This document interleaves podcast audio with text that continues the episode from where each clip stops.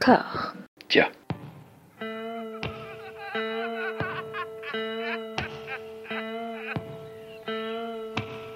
And now for something completely different. Would you like to talk about the meaning of life, darling? Sure, why not? Philosophy for two? Right.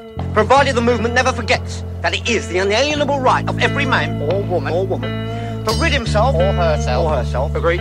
Thank you, brother or sister or sister. Where was I? I think you finished. Oh, right. I don't want to talk to you no more, you empty-headed animal food trough whopper. I fart in your general direction. Your mother was a hamster and your father smelt of elderberries.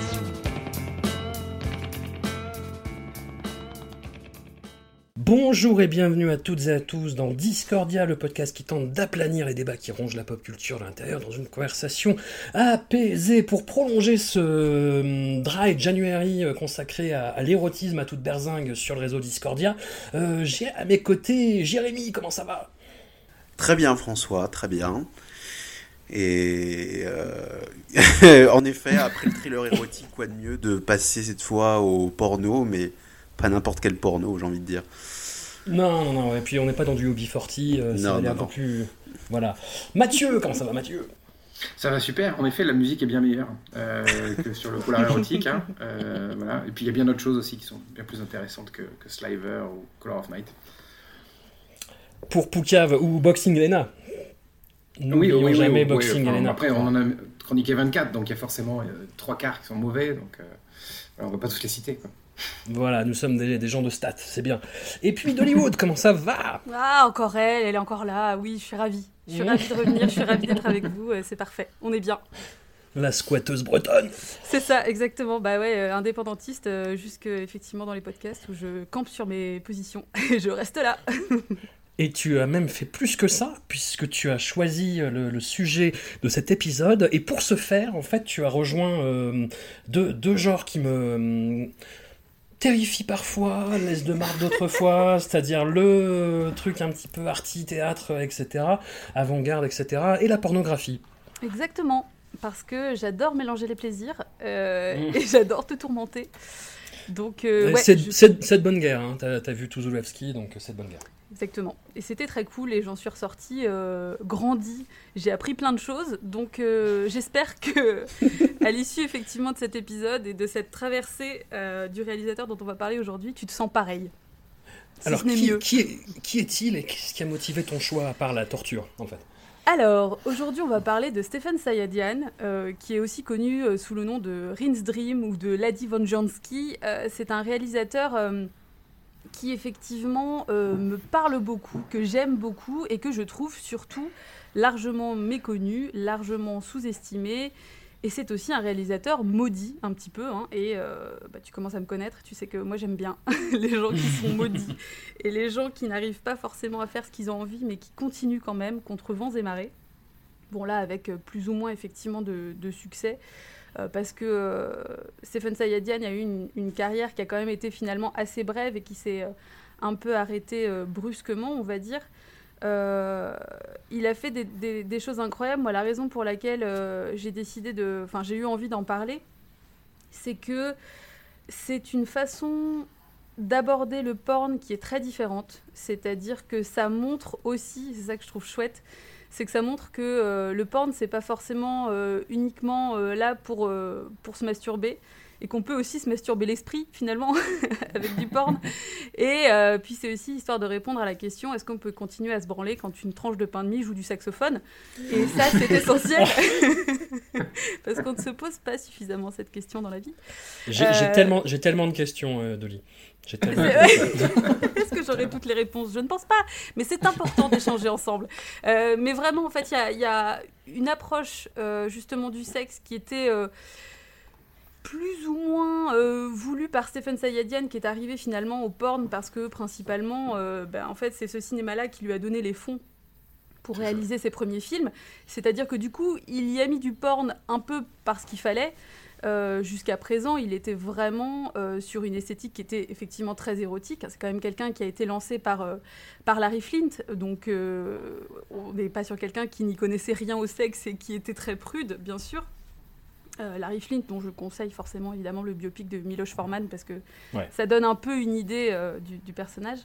mais donc voilà, il y est arrivé un peu sans faire exprès, on va dire. Et ce que je trouve chouette, c'est qu'il a réussi à faire en sorte que le porn délivre un message, euh, parce qu'il y a quand même toute une question euh, sur la frustration, sur le plaisir féminin notamment aussi, euh, et c'est le, voyeurisme même aussi qui est, abordé. On, va le voir à travers l'évolution, ce qu'il a fait aussi, hein, parce que bien évidemment que entre, on va dire, 80, son premier film, et puis la fin de sa carrière vers 92-93, il y a une évolution euh, et, c'est intéressant justement de l'analyser. Mais je trouve que voilà, c'est vraiment un réalisateur. Euh, j'avais envie d'essayer de, transmettre cette curiosité aux gens, de se dire mais qu'est-ce que c'est que ce truc Et euh, de se faire leur propre avis, parce que bon, après, évidemment, on va commencer aussi, bon là vous vous en doutez je pense hein, quand même, mais trigger warning bien évidemment dans tous les sens, hein. on va pas se mentir. Oui, voilà, mais, mais en revanche, c'est voilà, vraiment une façon d'aborder le sexe que je trouve hyper intéressante, surtout pour l'époque. Et euh, bah, j'étais curieuse d'ouvrir un peu cette porte interdite. Puis, il, y a une, il des passerelles esthétiques avec euh, bah, le cinéma de Ken Russell. Hein. Alors, on, va, foncer dans le tas direct. Ça, bah, bah, disons que le docteur Cagliari, typiquement, moi, ça me fait penser à. Même les deux Night Dreams, ça me fait penser beaucoup à The Fall of the House of Usher, là, son dernier long métrage. Absolument, mm. ouais, tout à fait, évidemment. Hein, ça, c'est, euh, c'est assez inévitable. Euh, c'est pareil, c'est un film que je conseille sans le conseiller, mais bon, mais en tout cas, on est, on est dans un esprit qui s'en rapproche beaucoup. Et puis parfois, euh, parce que j'aime bien, parce que je pense que ça va faire chier des gens. Mais je trouve que euh, parfois on peut dire que c'est un peu le Mario Bava du cul, parce que à la fois entre, euh, entre la lumière et les couleurs, euh, il y a vraiment des plans qui sont incroyables.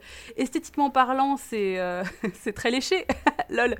Mais c'est surtout c'est magnifique, quoi. Je trouve que c'est c'est très beau. Et bah, on va en parler un peu plus en détail à travers chaque film.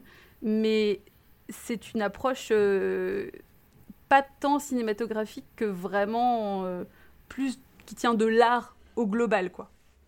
Bah, c'est conceptuel à fond, quoi. Jérémy, est-ce que c'était un, cinéaste que tu connaissais? Tout à fait. Euh, ça fait très longtemps que je connais très bien euh, tout ce qu'a fait Saadian.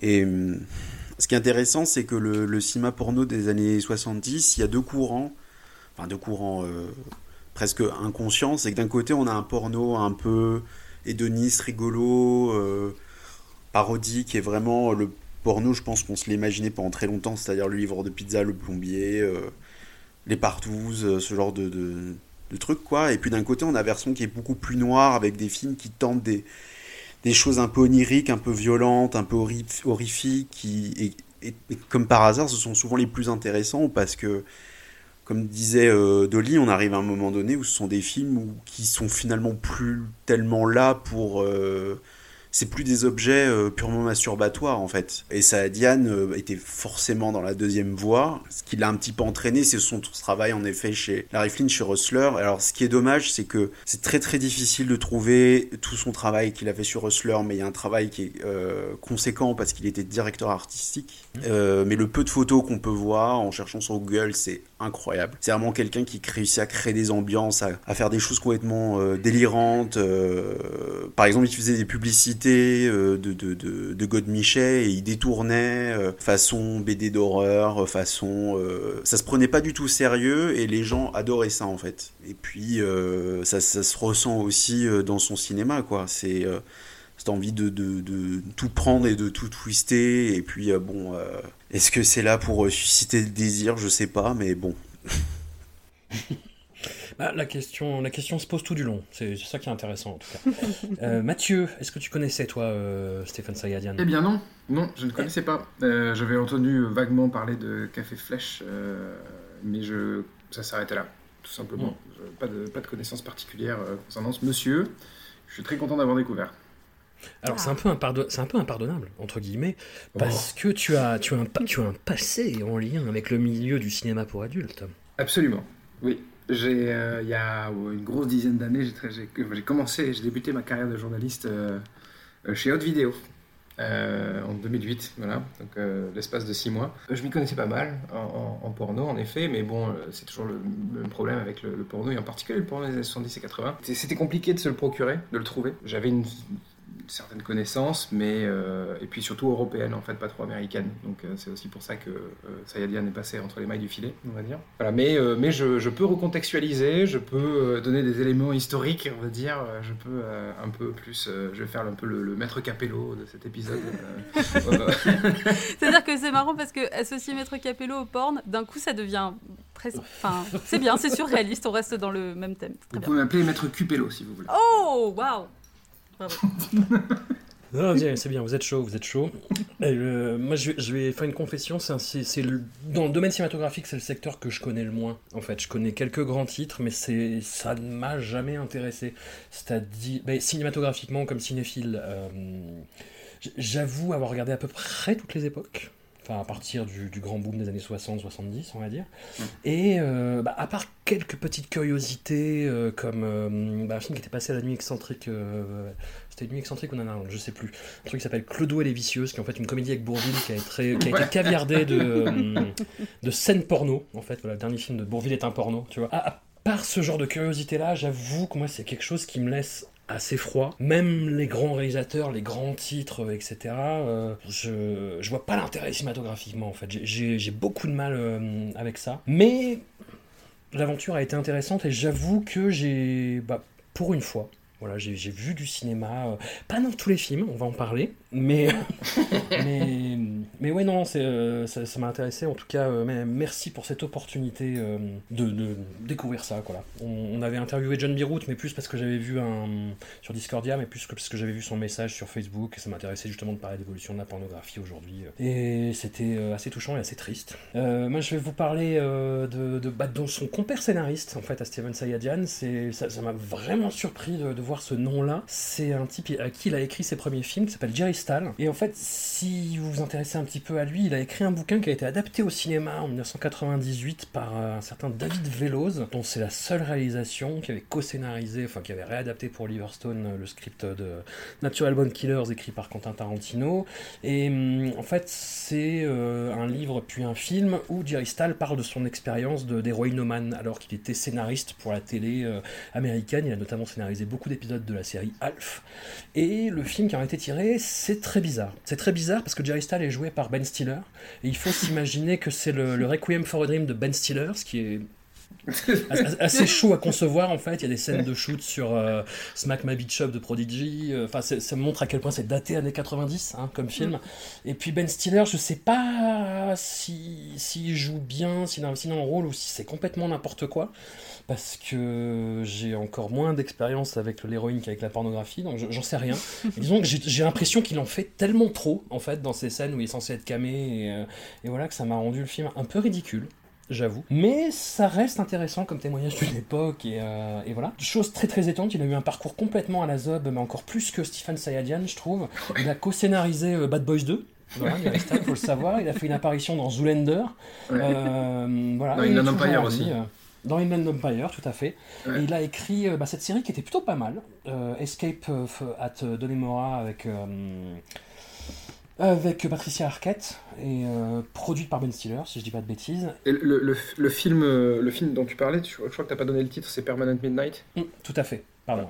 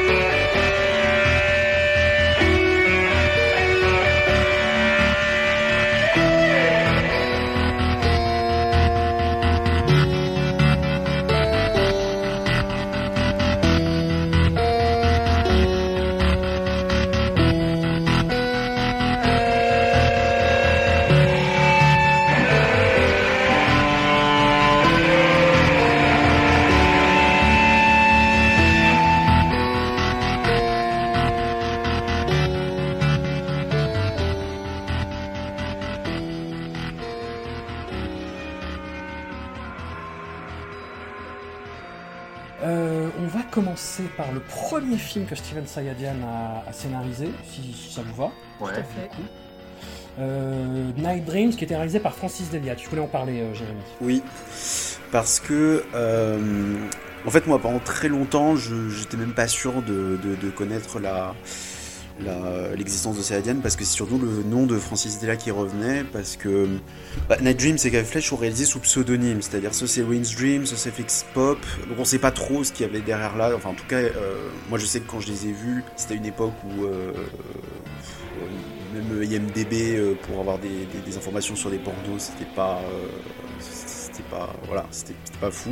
Pour moi ça me semblait logique que c'était Delia. Et en fait euh, Delia et Saadian se sont rencontrés parce que peu après euh, euh, la- l'aventure Hustler même si ça continue je pense pendant un moment Saadian était concepteur d'affiches. Et ils ont travaillé tous les deux donc Delia photographiait et Saadian faisait tout le reste il s'occupait de la direction artistique tout ça. Et à la fin des 70 ils ont fait pas mal d'affiches assez connues. Par exemple celle de The Fun House avec l'espèce de pantin Ouais. mais d'une hache Euh, il y a celle de The Fog celle où Jamie Curtis euh, bloque la porte euh, celle de The Exterminator, une autre de Escape from New York qui est pas très très connue, et aussi celle de Dress to Kill qui est la plus connue. Et, en fait c'était drôle comme concept parce qu'en fait en fait c'était prendre une photo qui n'était pas un plan du film, mais qui représentait l'esthétique du film sans les acteurs, euh, sans que le réalisateur euh, soit là-dedans, et, euh, et on faisait une affiche autour de l'esthétique du film. Et euh, il a fait aussi l'affiche de l'Ange de la Vengeance,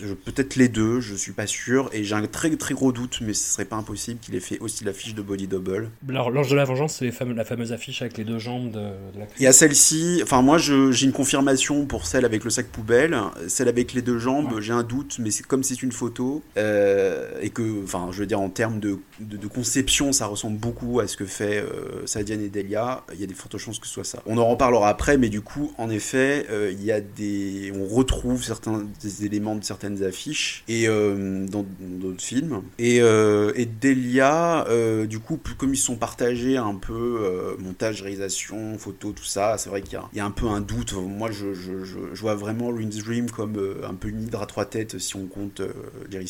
Je pense que pour comprendre que Delia n'est pas complètement étranger aux univers des films, euh, il faut regarder sa, sa carrière de clipper en fait, parce qu'il était clipper dans les années 80. Parmi les clips qu'il a fait, il y en a deux euh, qui sont assez impressionnants, qui est euh, Psychothérapie des Ramones, euh, avec un peu de body horror dans un asile, et d'ailleurs ça avait pas trop plu aux chaînes de télévision, et celui de Somebody's Watching Me de Rockwell, Ah, yes. euh, Ah oui. que j'avais vu euh, très très jeune lors Ouais. d'une d'une euh, en me perdant dans le boulevard du clip et ça m'avait absolument terrifié. Et c'est et c'est fou parce qu'en fait c'est terrifiant non pas parce que ça ressemble ça reprend les codes du cinéma d'horreur de l'époque mais justement parce que ça ne les reprend pas. Il y a un travail sur l'éclairage sur des détails des, des, des choses dans le décor qui n'ont pas qui ont pas lieu d'être là des images subliminales c'est extrêmement bizarre. Quand on voit le clip euh, et qu'on voit les films on se dit mais ouais bon, Delia euh, n'est pas complètement euh, pas innocent dans la, la, la création de, de, de ces films quoi. Et puis après bon pareil il a un peu disparu il a fait un film pas très très bon qui s'appelle Freeway le tueur de l'autoroute. Et si je dis pas de bêtises il me semble que c'est lui qui avait produit American Outing. Bon voilà c'est un peu des gens qui Ouais. un peu comme Jerry Stahl il s'est un peu perdu euh, dans le cinéma mainstream de manière un peu voilà très discrète Non, et puis sinon, ce qui est intéressant aussi avec, avec Francis Delia, c'est que c'est donc c'est le frère de, Joe Delia, qui est le, le- le compositeur attitré d'Abel Ferrara, et que donc Fran- Francis Delia a euh, naturellement gravité aussi autour de, la petite troupe de, Ferrara, comme tu l'as mentionné, puisqu'il a fait il a participé, à, il a fait la, fiche de de l'Ange de la Vengeance, mais il a aussi euh, servi de chef de chef op de temps en temps sur ses premiers projets. Et donc, et ce qui est intéressant, c'est de recouper euh, euh, Sayadian et, et Ferrara aussi, Euh, en tout cas le, le Ferrara des débuts, celui des années 70, euh, celui de, de- de Mrs. 45, enfin L'Ange de la Vengeance ou euh, Driller Killer, quoi. Ferrara a commencé par faire un porno.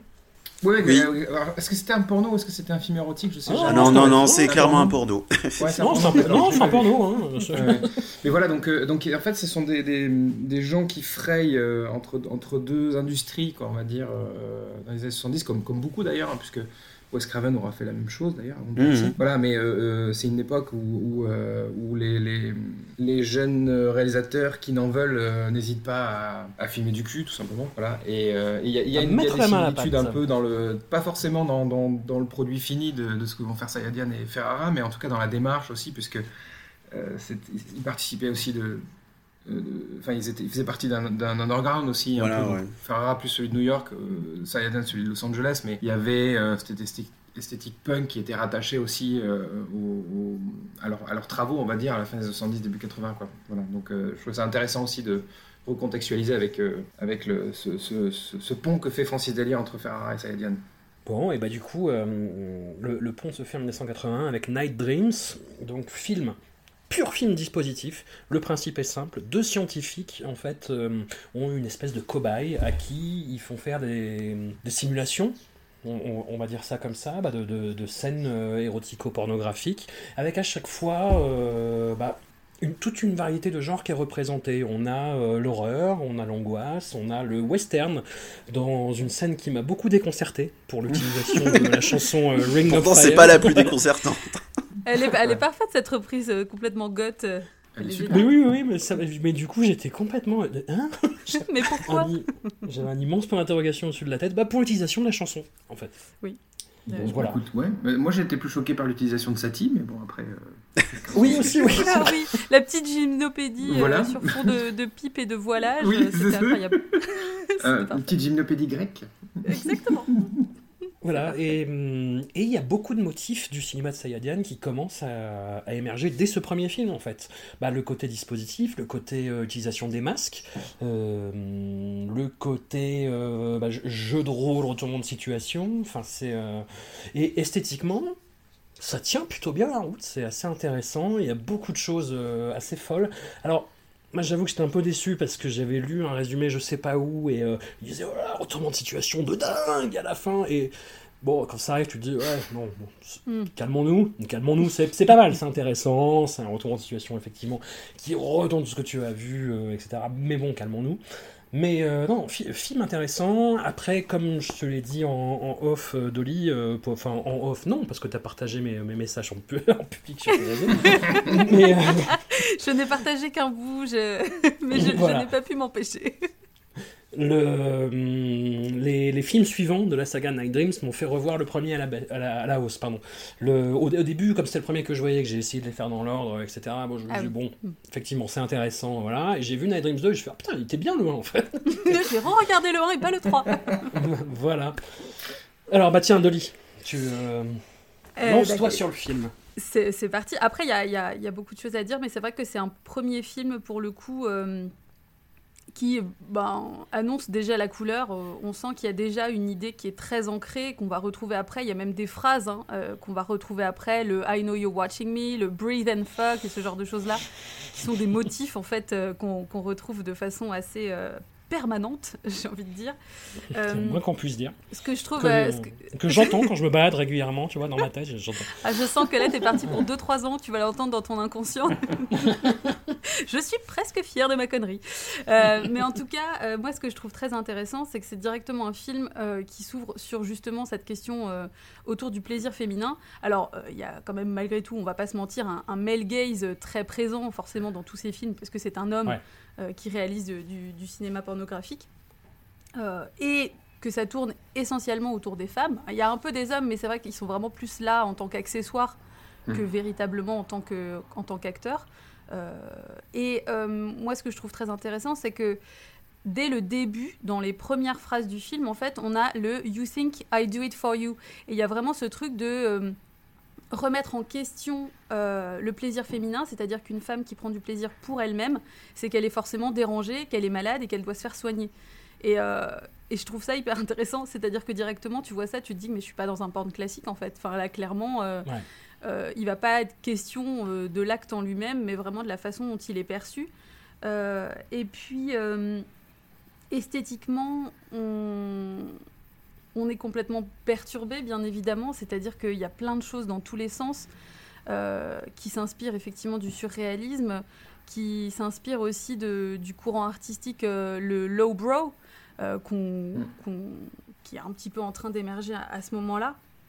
Euh, on peut pas s'empêcher aussi de de faire le Alors, Juste rapprochement. expliquer un peu Oui. peut-être le lowbrow du coup. Si tu... Ah oui, alors euh, le, le lowbrow, c'est euh, alors euh, typiquement les, par exemple les peintures qu'on voit avec des personnages très enfantins, avec des gros yeux ou ce genre de choses-là, euh, très un peu kitsch, très coloré, vraiment un peu inspiré aussi des, des années 60 en fait au final. Mark Ryden pour les personnes qui, qui connaissent, voilà, si Ouais. jamais ça s'écrit L-O-W-B-R-O-W. Si les gens veulent regarder après. C'est d'ailleurs euh, un style de peinture qu'on retrouvera euh, dans le Docteur Caligari. Euh, Ouais. C'est exactement, euh, typiquement ce, ce style-là. Euh, c'est vraiment incroyable, c'est-à-dire que tu te prends tout ça d'un coup. Euh, donc ouais, comme je disais, on- euh, la même année, en fait, en 81, il y a aussi euh, Shock Treatment qui est sorti euh, Ouais. de Jim Sherman et Richard O'Brien. Et bon, on n'est pas sur des choses qui sont strictement comparables, mais on peut pas s'empêcher forcément d'y penser qui est un une peu. espèce de, de fausse suite du Rocky Horror Picture Show en fait. Voilà, exactement. Euh, on retrouve un peu des personnages qu'on y a suivis, mais voilà, c'est une suite sans être une suite. Euh, c'est bon, faut pas le regarder en s'attendant à la même euh, à la même qualité que le, que le Rocky Horror, mais euh, mais en tout cas, ça peut être ça peut être intéressant. Mais c'est aussi un style de porn au final qui se qui se fait dans la directe lignée de films comme par exemple euh, Through the Looking Glass de, de Jonas Middleton qui a été réalisé en 76, donc juste 5 ans avant, on est vraiment euh, pas très loin en fait du Golden Age of Porn où euh, on est euh, bien loin de l'image qu'on a du porn maintenant avec ce côté, bah, c'est ce que c'est ce que tu disais, Jérémy, c'est que voilà, il y a vraiment deux, deux courants euh, assez distincts et il y a vraiment une volonté en fait pendant le Golden Age d'avoir euh, le sexe effectivement qui fait partie intégrante du film et qui est pas laissé de côté, mais malgré tout quand même un scénario derrière et vraiment euh, des partis pris esthétiques euh, euh, et artistiques qui sont qui sont hyper présents quoi. Là par exemple effectivement il y a quand même cette scène de de on pense que c'est une bite et finalement c'est un nouveau-né. Eraserhead, le truc. cauchemar Voilà, en plus le mec, euh, je trouve qu'il y a certains plans où il ressemble à Pee Wee Herman, donc du coup, double, perturbation. Une grosse bourrasque prévue, effectivement. Euh, donc euh, ouais, c'est... C'est vraiment, euh, c'est vraiment fou. euh. Même dans la fin du film, euh, il y a quand même la, la- la phrase aussi She doesn't need to be interrupted by a man. Donc il y a vraiment, vraiment des questionnements en fait euh, super intéressants sur le, sur le plaisir féminin que moi je, je m'attendais pas du tout à ça. Après, il faut savoir que Night Dreams, moi je l'ai vu. En fait, j'ai commencé par euh, Dr. Caligari. Ensuite, Ouais. j'ai vu Café Flèche. Et ensuite, j'ai vu Night Dreams. Euh, donc, c'était pas, je, les, je les ai pas regardés dans, dans l'ordre. Mais malgré tout, euh, on, on- on- on le verra après en, en parlant des autres films. Mais c'est vrai que Night Dreams, moi, c'était vraiment le premier très porn que je vois. Bon, après, Café Flèche aussi, mais je trouve que c'était encore un peu différent. Bah, Café Flèche, les scènes sont plus expéditives en fait. Oui, c'est ça. Et c'est justement, euh, on en parlera aussi, c'est vraiment, ça colle très bien au thème. Mais euh, du coup, voilà, dans, dans Night Dreams, pour le coup, les, les, les scènes porn sont plus régulières, plus longues, et on sent que c'est vraiment plus axé là-dessus. Euh, alors que voilà, encore une fois, je le redis, c'était vraiment plus ben, parce qu'en fait, il a eu le financement et qu'il était obligé de mettre du porn là-dedans, mais on sent qu'il avait d'autres choses à dire. Et effectivement, du coup, pour le coup, on peut le considérer quand même comme son premier vrai film parce que le fait qu'il l'ait fait avec Francis Delia, euh, il n'est pas, il est pas crédité en tant que réalisateur, mais en fait, ils faisaient tout tous les deux.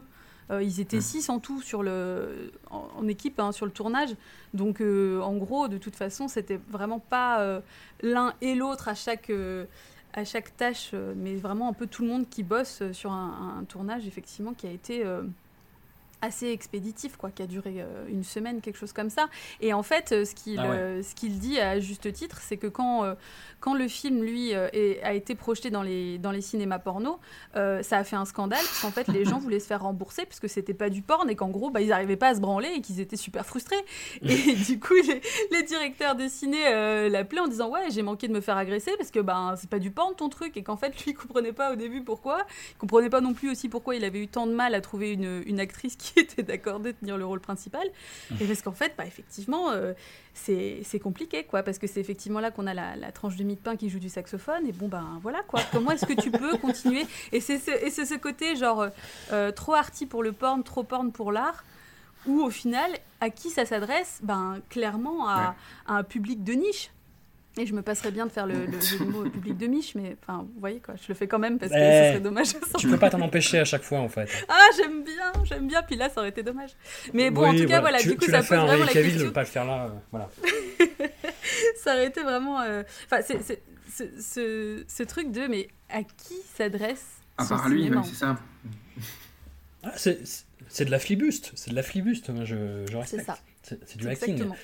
Jérémy, tu, l'avais déjà vu, tu l'as revu pour l'occasion? Euh, oui, oui, je l'ai revu. Euh, moi, c'est pareil. Alors moi, j'ai commencé par celui-là. En fait, j'avais entendu parler de Café Flèche. Euh, mais vraiment, il y a vraiment un moment. hein, C'était sans doute, je sais pas, il y a une quinzaine d'années.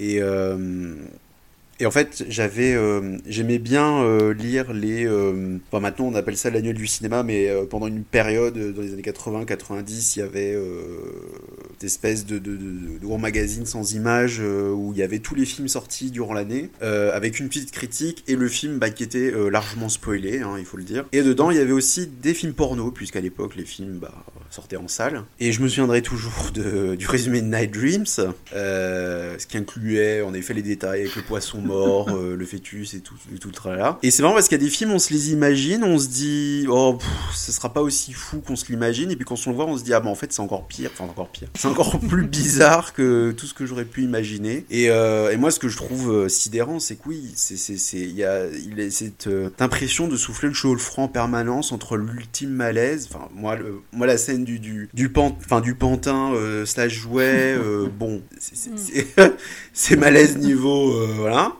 Et puis d'un coup, il y a cette scène quand même avec les Cowgirls qui est quand même absolument magnifique sur Wall of Voodoo. Et puis, euh, bon, il y a le petit déj, hein, évidemment. Et puis il y a ce passage euh, qui en effet reprend l'affiche de Dress to Kill. Euh, D'ailleurs, pour l'anecdote, Saadian était persuadé que De Palma allait lui tirer les oreilles.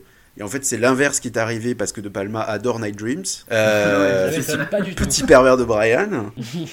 et euh, bon, et après il y a des choses. euh, bon, pff, la scène euh, sous la tente avec l'échec arabe. Bon, voilà. Bon, euh, bon, plus même esthétiquement, c'est quand même le. le Alors la, lumière est quand même dingue. Il y a des euh, choses. enfin, alors, je comprends que c'est très cliché, mais la le travail de lumière sur cette scène de- de- de- avec, les, euh, avec les chèques est quand même assez hallucinante, j'ai trouvé. Il y a un jeu de clair-obscur qu'on retrouve pas dans tout le reste du film. Je sais pas, je, trouve que comparé aux autres, c'est pas euh, ce qu'il y a de plus frappant. euh, Ça doit être mon amour de, de la Euh, peinture de la Renaissance. surtout quand on- quand- du, du Georges de la Tour. Et à côté, on a des scènes comme celle de, de, de, de, de l'enfer qui limite fait mal à la tête, euh, tellement on comprend pas ce Ouais. qui se passe, et puis d'un coup passe au paradis où avec des rideaux qui volent et on baisse debout et euh, Et on danse en baisant. et c'est ça. Incroyable. Et j'adore cette capacité de passer de choses mais euh, innommables à des trucs d'une naïveté euh, digne d'une couverture d'Arlequin. Enfin, c'est vraiment j'ose tout et j'en ai rien à foutre. Et en plus, ils tentent ça quand même. Voilà, une époque où euh, le porno commençait à arriver un peu à, son champ de signe. Et aujourd'hui, enfin, c'est- toujours, euh, j'ai envie de dire, un, peu euh, jamais dépassé quoi dans la bizarrerie et l'inventivité. sauf peut-être éventuellement par Café Flèche. On y arrive, on y arrive. Mais avant, Mathieu, est-ce que tu es enfer, paradis ou pain de mie? Euh, les trois, peut-être Non, je sais pas. Euh, alors déjà, il est intéressant de savoir que le, le- le- le- le titre de travail euh, qui n'a pas été retenu, c'était I Know You're Watching Me. Euh, voilà. Ça donc, suffit euh, avec cette phrase donc dès le départ, on savait que c'était son, son credo, son leitmotiv pour aller se prendre dans la tronche pendant les dix prochaines années, euh, voire plus. Sur les, sur les, les obsessions euh, sayadianiennes euh, qu'on- que, tu as notées, François, je pense qu'il faut quand même mentionner le, le sound design aussi. Ah oui, euh, parce que. Ouais, ouais. parce qu'il y a un, tr- un très très gros travail qui est porté là-dessus, ce qui est, ce qui est en général le parent pauvre du, du, du porno. Hein. On va pas trop se concentrer sur le son, on va mettre des, cris de jouissance, euh, souvent qui sont même en post, foutus en post-prod. Euh, c'est pas de la captation directe sur la scène. Et puis, euh, et puis, on va mettre surtout des musiques absolument affreuses. Et là, là il y, a un- vrai soin qui est porté sur le travail euh, de, de sound design et de musique. Euh, alors donc on, on a mentionné Wall of Voodoo, mais il y a aussi le, il a réussi à dégoter ce mec qui s'appelle Mitchell Broom, euh, ou ouais, Mitchell Broom ou Mitchell Froome, je sais plus, pardon. Euh, voilà. Mitch, et- Mitch, Mitch. Ouais, Mitch, Mi- Mitchy Mitch. Et qui est ensuite devenu un très très grand producteur en fait de, de- de la musique, qui a notamment produit Tomorrow Never Dies de Sheryl Crow. Voilà, euh, pour l'anecdote. Et, et donc on sent que dès le départ, il veut vraiment installer un, un- un univers, parce que c'est, comme, comme, comme tu disais, Dolly, c'est un mec qui, qui s'en fout assez, assez de, de, de faire du cul, de, de, filmer des, des scènes qui sont finalement film- enfin, filmées de manière assez lambda, on va dire. hein. Lui, il veut installer une ambiance, quoi. Voilà, donc c'est un mec qui, qui, qui crée des scénettes, qui crée des, des, des installations, donc des installations visuelles, mais aussi euh, sonores. Quoi. Voilà, donc ça c'était aussi extrêmement intéressant, et dès le, dès le premier film, on a tout ce que va être euh, Sayadian en termes de, de son et de musique. Voilà. Et euh, autre chose qui est, euh, euh, pour une, petite anecdote qui recontextualise aussi, c'est que le film sort exactement la même année qu'un autre film porno qui s'appelle Deep Inside Annie Sprinkle, euh, euh, qui est donc réalisé par Annie Sprinkle, qui est une, actrice porno de, de l'époque, et qui est donc un, un autre film pornographique qui laisse le libre cours au fantasme d'une femme, mais qui cette fois-ci sont dirigés par une femme, c'est celle qui réalise. Euh, voilà, et euh, donc du coup, dans, un seul et même, euh, dans une seule et même année, dans un, seul et même exercice, on va dire, on a, euh, on a deux films qui sont euh, sur à peu près les mêmes thèmes, pas, pas traités de la même manière, parce que bon, Deep Inside Annie Sprinkle, c'est un film qui est quand même euh, beaucoup avancé euh, pour des, euh, des questions féministes, puisque c'est une, c'est- rare de voir une femme qui, met en scène du porno, surtout à l'époque, donc du coup c'est intéressant de, de la voir elle mettre en scène ses propres fantasmes. Voilà, mais bon, le, le- la mise en scène, le, travail de, cinéma qui est fait sur, sur Deep Inside Sprinkle est bien moindre que celui de Sayadian, évidemment. Voilà, donc, euh, mais l'un dans l'autre, euh, c'est intéressant de voir qu'ils ils sont dans cette même mouvance et qu'au final, euh, ça sort à peu près à la même, période. Une période qui, en plus, euh, c'est un peu, je crois que c'est Jérémy qui en a parlé, c'est un peu le chant du cygne, quoi, de, ce golden age, euh, du, enfin, de, ce- de cet âge d'or du porno des années 70, voilà. Donc, c'est un peu cette, cette- période charnière où d'un côté on a euh, la libération sexuelle qui, qui- est en train de se faire écraser euh, voilà, par, euh, par les, années 80 tout simplement. Donc, voilà, le, sida, bon, on va y venir après pour Café Flèche j'imagine, mais en effet donc il y a le sida, il y a aussi même le, culte de l'argent roi, on dans le réganisme, donc il y a une forme de violence qui, qui est partout aux États-Unis dans les années 80 et ça c'est un peu la dernière bouffée d'air de, culture trash, culture punk, mais aussi de, de porno, de, de libération sexuelle. voilà. Et, et surtout, c'est un, c'est un des derniers films qui a été fait en pellicule, quoi. Euh, faut, faut, le, faut le rappeler. Parce qu'à l'époque, on faisait encore des films en pellicule euh, dans le porno, c'est ce qui permettait de les diffuser dans les cinémas d'ailleurs. Et euh, très rapidement, il y a le marché de la vidéo qui va arriver et qui va, qui va totalement euh, redistribuer les cartes, euh, et pas de la meilleure des manières d'ailleurs. Voilà, et, d'ailleurs, euh, Sayadian en souffrira plus tard. Euh, il, il sera obligé de se conformer à la vidéo, alors que lui, clairement, c'est un cinéaste, il veut faire de la, il veut faire de la péloche, quoi. Et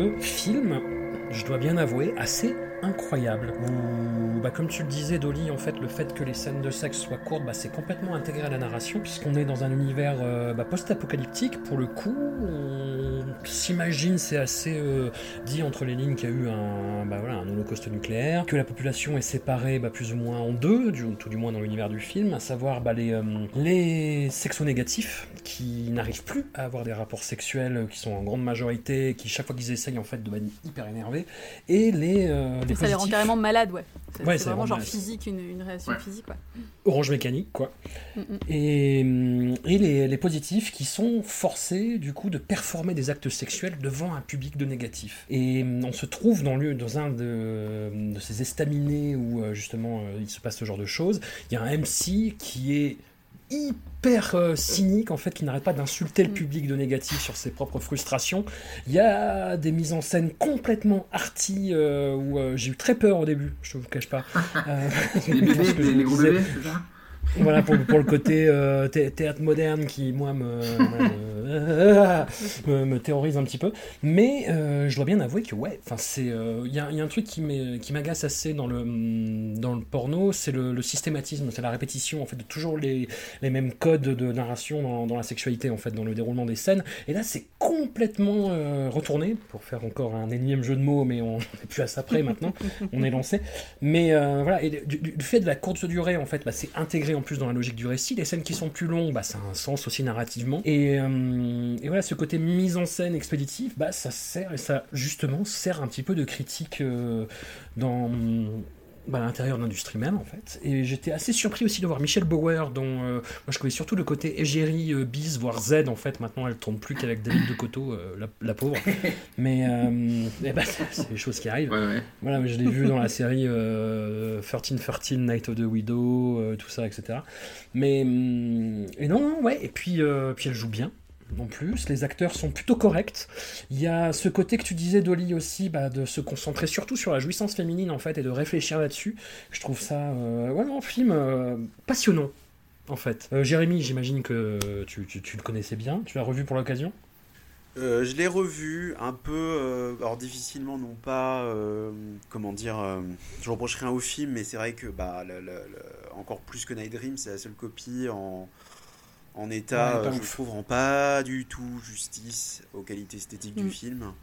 Mais encore On plus est parce sur un Night- espèce de rip VHS en fait quoi. Voilà, parce que. Night Dreams, euh, encore le dispositif est un peu plus modeste, euh, il y a des jeux de couleurs, ça passe un peu plus.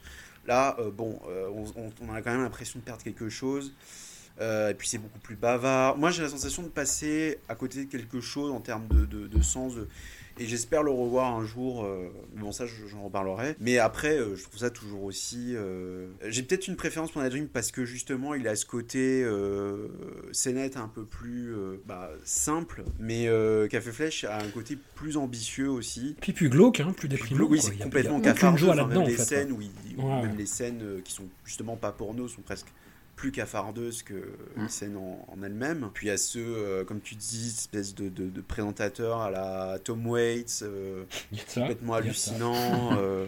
Et puis j'ai envie de dire, il y a quand même, pff, est-ce qu'on voir un film avec quand même une meuf qui se fait limer par un crayon géant Mm.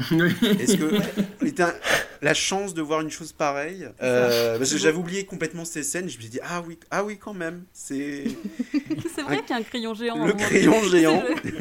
What?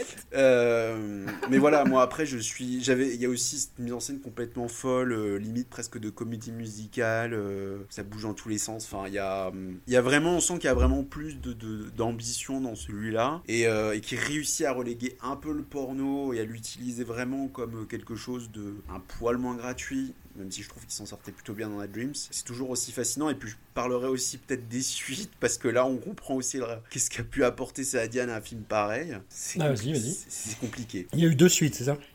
Oui, moi, je pensais que, tu voulais en par- que j'en parle après, mais je peux.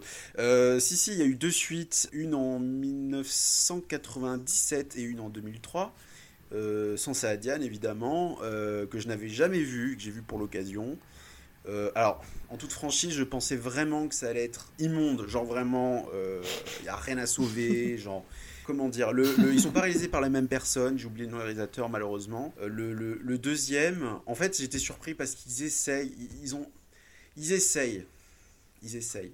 Bon, après, en termes d'esthétique, on est plus proche du clip Bailando que de Saadian. Euh, c'est- en fait, ça a ses qualités aussi. Hein.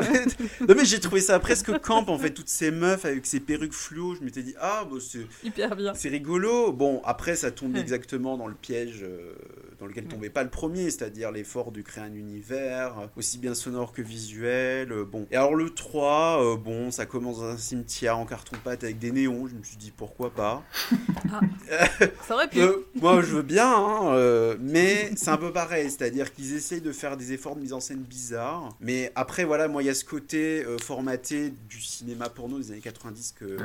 Début 2000 qui moi me, sort de moi. Mais je m'attendais vraiment à 100 fois pire. Je- vraiment euh, mais c'est pas génial. Ne, ne, perdez pas votre temps. Et on, on comprend euh, justement quand on enlève ça à Diane d'un projet pareil tout ce qu'on perd tout ce- c'est c'est Mm. Il faut que ce soit fait par des gens, des professionnels, c'est ça, de- du métier. Euh, ne refaites pas ça chez vous.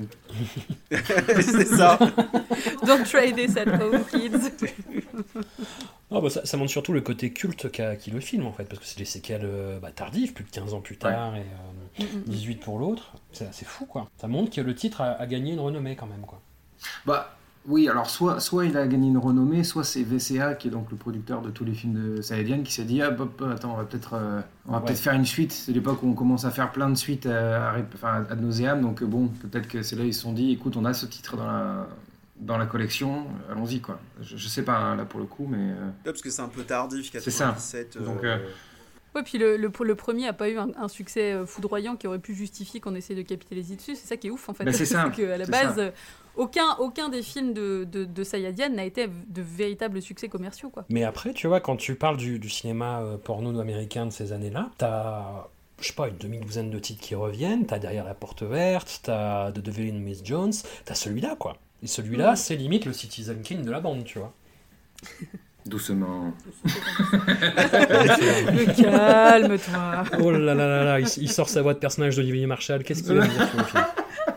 C'est ce que dire. Non non non non non non, non c'est- c'est- Il est en train de muter. Faut se calmer quand même doucement. Hein. Allons S'il bon. vous plaît, monsieur, s'il vous plaît. Faut que je fasse mon invitation de Jean-Pierre Mariel, c'est ça? Bon, enfin, arrêtez. Du coup, t'as découvert le film pour l'occasion, Mathieu, du coup ou- Euh, oui, oui, ben, j'ai découvert tout, euh, tout Zayadian, moi, pour, pour l'occasion. Euh, et euh, et ben, c'était vachement bien, euh, tout simplement. Euh, c'était pas Citizen Kane, mais c'était vachement bien. Euh, ouais, j'ai beaucoup aimé. Alors déjà, c'est encore une fois, hein, on- je pense que là aussi, alors Enfin c'est pas qu'il rechignait, mais en tout cas il était, plus dans l'anti-porn, on va dire, c'est-à-dire il voulait pas se conformer aux règles que lui que les, codes que lui imposait l'industrie. Euh, mais néanmoins, il faut reconnaître que euh, sa méthode de travail s'insère hyper bien dans le porno, c'est-à-dire euh, faire des scénettes, quoi. Donc, avoir un peu de patte les cerises pour mettre. un peu une sorte d'histoire. Là, là- donc là, c'est extrêmement bien développé parce qu'on a une vraie histoire pour les scènes de comédie, comme on les appelle dans le milieu. Mais il y a quand même ce savoir-faire d'installer, encore une fois, des ambiances et de, de- faire des scènes précises avec euh, des univers particuliers. Voilà, et chaque scène va avoir sa tonalité différente et je trouve ça hyper intéressant. En fait. Donc, d'une certaine manière, il s'intégrait quand même bien dans, dans ce, moule-là. D'ailleurs, à tel point qu'en fait, euh, le film a gagné l'AVN Award, donc l'équivalent des Oscars du porno américain. Il a gagné le prix de la meilleure direction artistique. Donc, c'est que d'une certaine manière, les, gens de ses, enfin, ses pairs pouvaient reconnaître son, talent, hein. même si euh, pas, beaucoup de gens allaient le voir. euh, Il y a quand même euh, les gens de son milieu qui l'ont reconnu. Voilà. Et puis, euh, et puis encore une fois, je, je suis désolé, je vais faire un- encore une fois un parallèle, mais euh, je trouve qu'il y a beaucoup de, euh, de derrière la porte verte, justement des frères Mitchell dans, dans ce film-là, dans le sens où Ouais. euh, bah, c'est un, café, enfin c'est un, un endroit où on se rejoint pour voir les gens baiser, quoi. Donc en gros, le café flèche, c'est quand on pousse derrière la porte verte, on, se retrouve au café flèche d'une certaine manière. Et alors c'est encore plus barjot évidemment en termes de, de- de- de création, en termes d'univers créé, etc. Parce qu'en effet, le manager à tête de crayon est quand même euh, assez, euh, assez dingue, il faut bien le dire. Est-ce que je crois que c'est ce, ce film-là aussi où on a, euh, on a l'homme souris? Oui, c'est ça. L'homme souris, c'est la première scène Mm. avec Oui, les gros bé- Et les bébés. avec les gros bébés exactement qui sont accrochés au mur et puis même le je crois que c'est la toute dernière scène où on a des mains qui sortent du sol et qui claquent des doigts sur un air de Ouais. un- Ça, ouais, sur ouais. un air de jerk Ouais. un peu voilà avec des avec des mecs qui baisent et qui ont des têtes, têtes de cadran de téléphone voilà et donc rien, rien que ça enfin rien, rien que de le raconter comme ça dire c'est c'est ce qu'il a fait Mais en fait, ce qui est- c'est vrai que c'est c'est incroyable parce que quand on le décrit comme ça, les gens doivent se dire non mais attends, ça doit pas être comme ça en vrai. Non mais si, c'est littéralement vraiment comme ça dans le film. Donc euh, vraiment, attendez-vous à ça. exactement Et ça fait sens. Et ça fait Et sens. ça fait sens, ça. Ouais, mais à partir du fait. moment où ça n'a aucun sens bien sûr que ça fait sens c'est ça le truc c'est que euh, Mm. on, on- on l'a beaucoup comparé à enfin apparemment aux États-Unis on le- l'appelle le Magritte du porno euh, ce qui est pas complètement usurpé moi je trouve qu'il y a même euh, il y a presque du Dali en fait chez lui aussi Euh, euh, voilà donc Ouais. Ceci est une pipe. Ouais. Je la fais. Bah, ah, j'y avais pas pensé, bah, tu vois. Bah, De toute façon, moi je suis pas dans la grivoiserie hein, ce soir. Je vous préviens, euh, je suis pas du tout là-dedans. Je suis très le tout sérieux. de suite.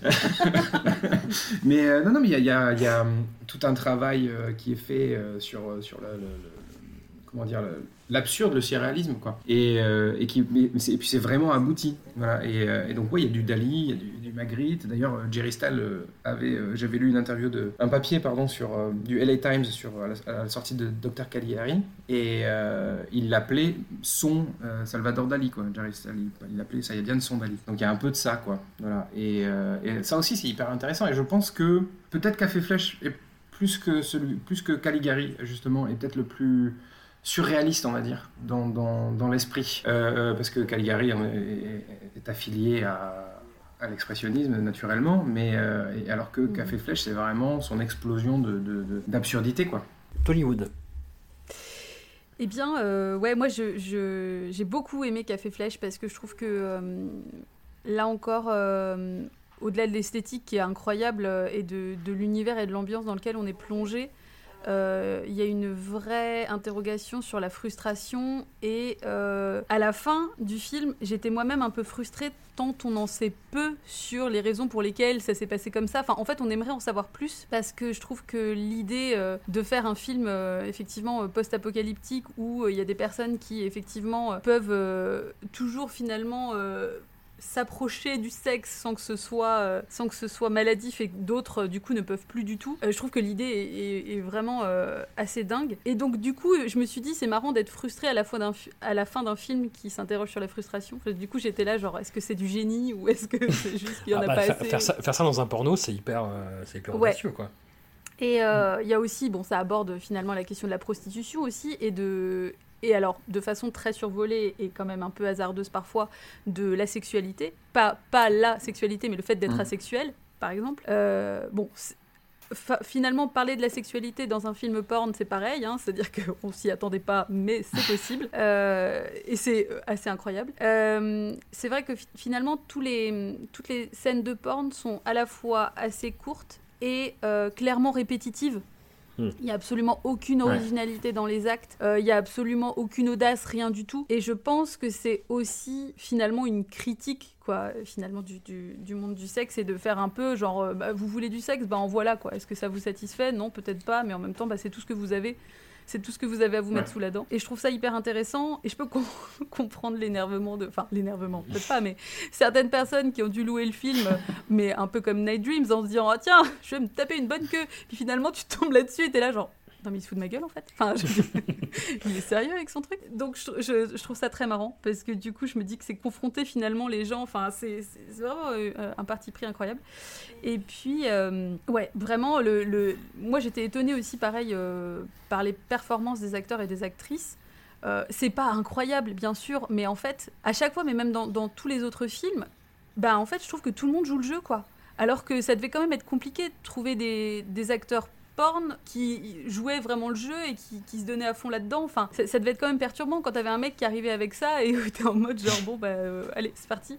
Je trouve que ça, ça, ça fonctionne vraiment bien quoi. Voilà, je trouve que c'est un film qui est euh, très audacieux. pour, pour, pour corroborer euh, ce que tu dis sur le, sur le, le- probablement les gens qui ont été déçus quand ils ont loué le film, c'est ça qui est hyper intéressant, je trouve, avec lui, et même, même carrément plus tard dans, dans, dans ces, dans ces films qui sont beaucoup plus porno, euh, en tout cas plus porno normés, on va dire, euh, il y a Oui. toujours Ouais. ce refus de, de, de, de servir la soupe, quoi, on va dire. Et euh, on parle toujours ça, de... On parle toujours du voyeurisme, de, la connexion entre, le, entre les acteurs et le, et le, et le, et le spectateur ou le téléspectateur et le, comment dire, le, le fait de briser le quatrième mur, en fait, de, susciter du désir en, en fixant le, faisant des, des regards caméra, quoi, notamment. Et, euh, et lui, alors, ok, il joue ce jeu-là, mais, mais d'un autre côté, il va volontairement euh, bah, te couper la chic, quoi. C'est ça qui est, ça qui est hallucinant, C'est que, en fait, euh, il va faire monter, monter, monter, et jusqu'au moment où il va dire, ah, bon, on va s'arrêter. Et il va faire des, des, des cuts, des choses comme ça. Oui, en tout cas, il y a ce refus de, de, de jouer le jeu, de, montrer euh, une pénétration plus longtemps que peut-être 30 secondes ou je sais pas quoi.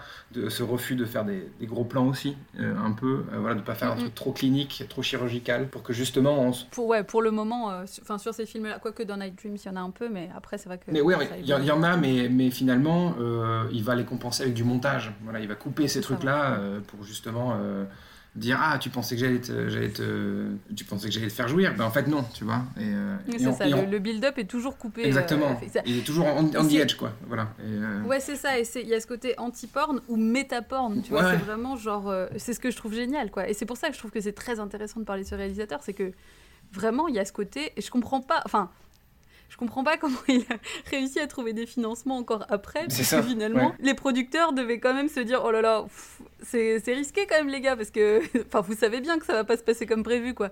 Et en fait, euh, je trouve ça génial qu'il ait quand même finalement réussi à en sortir plusieurs parce que euh, typiquement dans une dans, dans un dans l'état de, l'industrie à ce moment-là, qui devenait vraiment euh, euh, exploitation à fond et rentabilité, etc., ben, la place pour la prise de risque était quand même très moindre et il a quand même réussi finalement à perdurer un petit peu. quoi. Mm. Bah, typiquement, le, le film vend euh, pendant un, un bon tiers de la narration un, un performeur qui serait absolument génial, qui s'appelle Johnny Rico. Alors, est-ce que c'est euh, un clin d'œil au roman de Robert Heinlein, Étoile garde à vous, que Véron a adapté sous le titre Starship Troopers après? Je ne sais pas.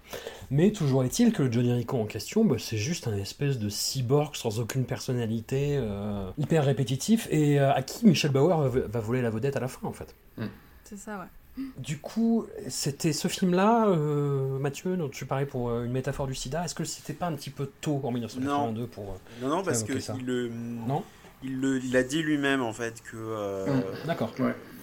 C'était euh, que c'était bon, c'était vraiment le tout début début. C'était vraiment la période où on parlait de peste gay malheureusement, et euh, c'est ça qui a commencé à lui donner l'idée, même si après c'est Jerry Style qui a vraiment euh, installé le truc. Et c'est ça qui a vraiment lancé l'idée. puis voilà, 81, 82, euh, on est on est dedans quoi. C'était le le tout début. D'accord.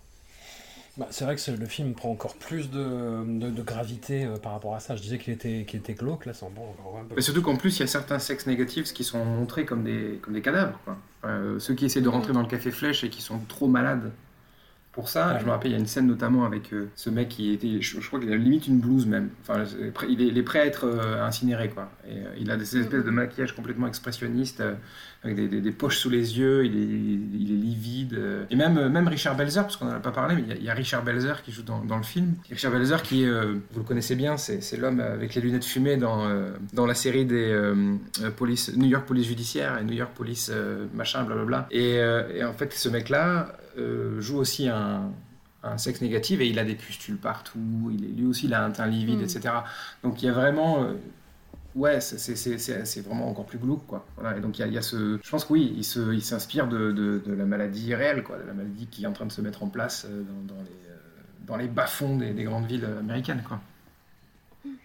Non, t'as ça, puis le côté aussi, bah, c'était euh, un, un petit peu avant la mode des grands récits sur le péril nucléaire, et bah, l'air de rien, c'est un peu visionnaire là-dedans aussi, quoi. Enfin, ça, c'est quelque chose qui revient plus dans les dialogues et dans quelques éléments de la direction artistique, parce que la direction artistique, les décors sont assez ouf aussi, Mm. plus que, bah, ça, ça rejoint un petit peu le film suivant aussi.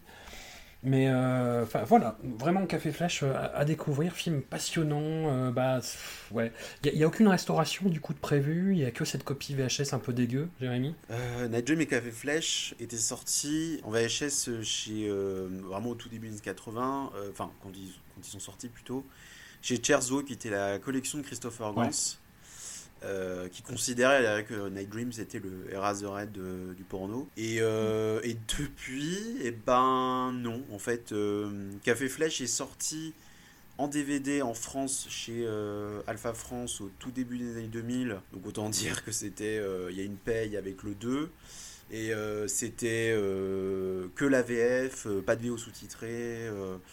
Euh, la copie pas très bonne. Et euh, alors Night Dream, je suis pas certain qu'il a eu le même traitement, mais euh, mais je pense que je vais revenir dessus un peu plus tard parce que en effet, euh, les films de Saadian sont un peu dans une espèce d'impasse et même au-delà Ouais. des films de Saadian, le, le porno même. euh, Apparemment, euh, pour Café Flèche, il reste une seule copie euh, valable euh, qui est, qui est euh, bloquée euh, comme à Fort Knox. Quoi. Enfin, c'est un, c'est dans une, euh, dans une uni- université de l'Indiana. Et les mecs la gardent, la chérissent. euh, Parce que moi, je, je- j'avais, j'étais resté sur le fait que Saadian disait que ses copies ont été euh, volées dans un cambriolage. Ouais. Euh, après, ce sont pas les seules copies du film, mais bon, je ne sais pas comment ça fonctionne tout ça. Euh, Par contre, les, les, les- ces films avaient été diffusés à l'étrange festival en 2013. Ouais. Tous ceux pratiquement dont on parle, à part peut-être euh, Night Dream 2 et 3. Je ne sais pas du tout euh, dans quelles conditions en fait. A priori, il avait participé à une forme de restauration de Night Dreams à partir de copies qu'il avait chez lui. Enfin, genre lui-même, en fait, Donc, était dans pas les encore labos volé. et tout. Ouais. Mais euh, c'est-à-dire que il- là, tu sais, genre peut-être des rushs de son côté, mais enfin, moi, je trouve ça, je trouve ça tellement triste et tellement scandaleux qu'il n'y ait pas euh, effectivement une réhabilitation de, de ces films, quoi. Au moins euh, les premiers. Mais après, c'est comment tu fais pour réhabiliter ces films quand tu n'as pas le matériau pour les réhabiliter? C'est ça aussi la question. Alors, bon, Café Flèche, il y a, il y a un négatif euh, qui ça. existe, mais euh, Night Dreams, je suis même pas sûr qu'il y en ait un qui existe encore. Et, euh, Bah, y a, ouais, alors, a priori, il y a du matos. Je sais, je sais pas euh, quel est l'état et où est la copie qui a été utilisée en, en septembre en 2013 pour l'étrange festival. Ouais, mais ouais. A priori, elle est pas si mal. Ouais, mais après, c'est pareil, pour les autres trucs, on sait, on sait pas si ça se trouve c'est des rips de VHS ou des rips de, de DVD. ça. Enfin, donc, euh, et ça pose en effet la question plus générale de, de comment, comment on, on fait euh, traverser le, les âges au, au- au porno, quoi, notamment au classique.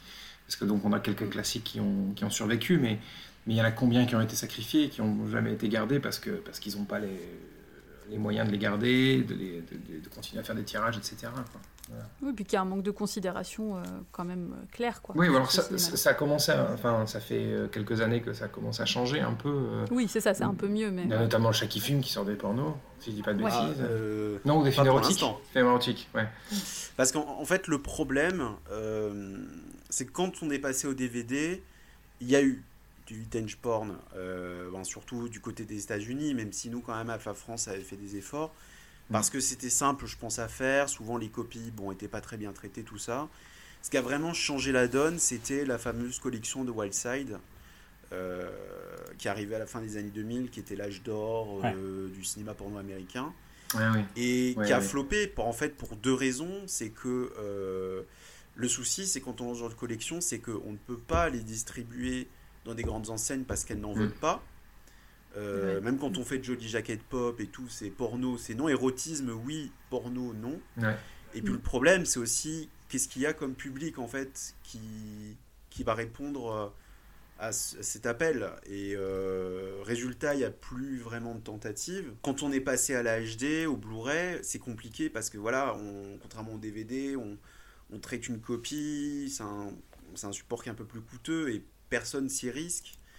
Euh, euh, pour, pour la raison que j'évoquais, hein, les grandes surfaces, tout ça, euh, même si on fait une édition limitée comme le fait le chat quand il sort des films, c'est pareil, on se pose la question de ça va être pour qui? Est-ce qu'il va avoir Ouais. Est-ce que ça va marcher? Alors il y a quelques mois, il y a euh, Pulse Vidéo qui a fait un Kickstarter pour la femme objet et euh, ça s'est fait.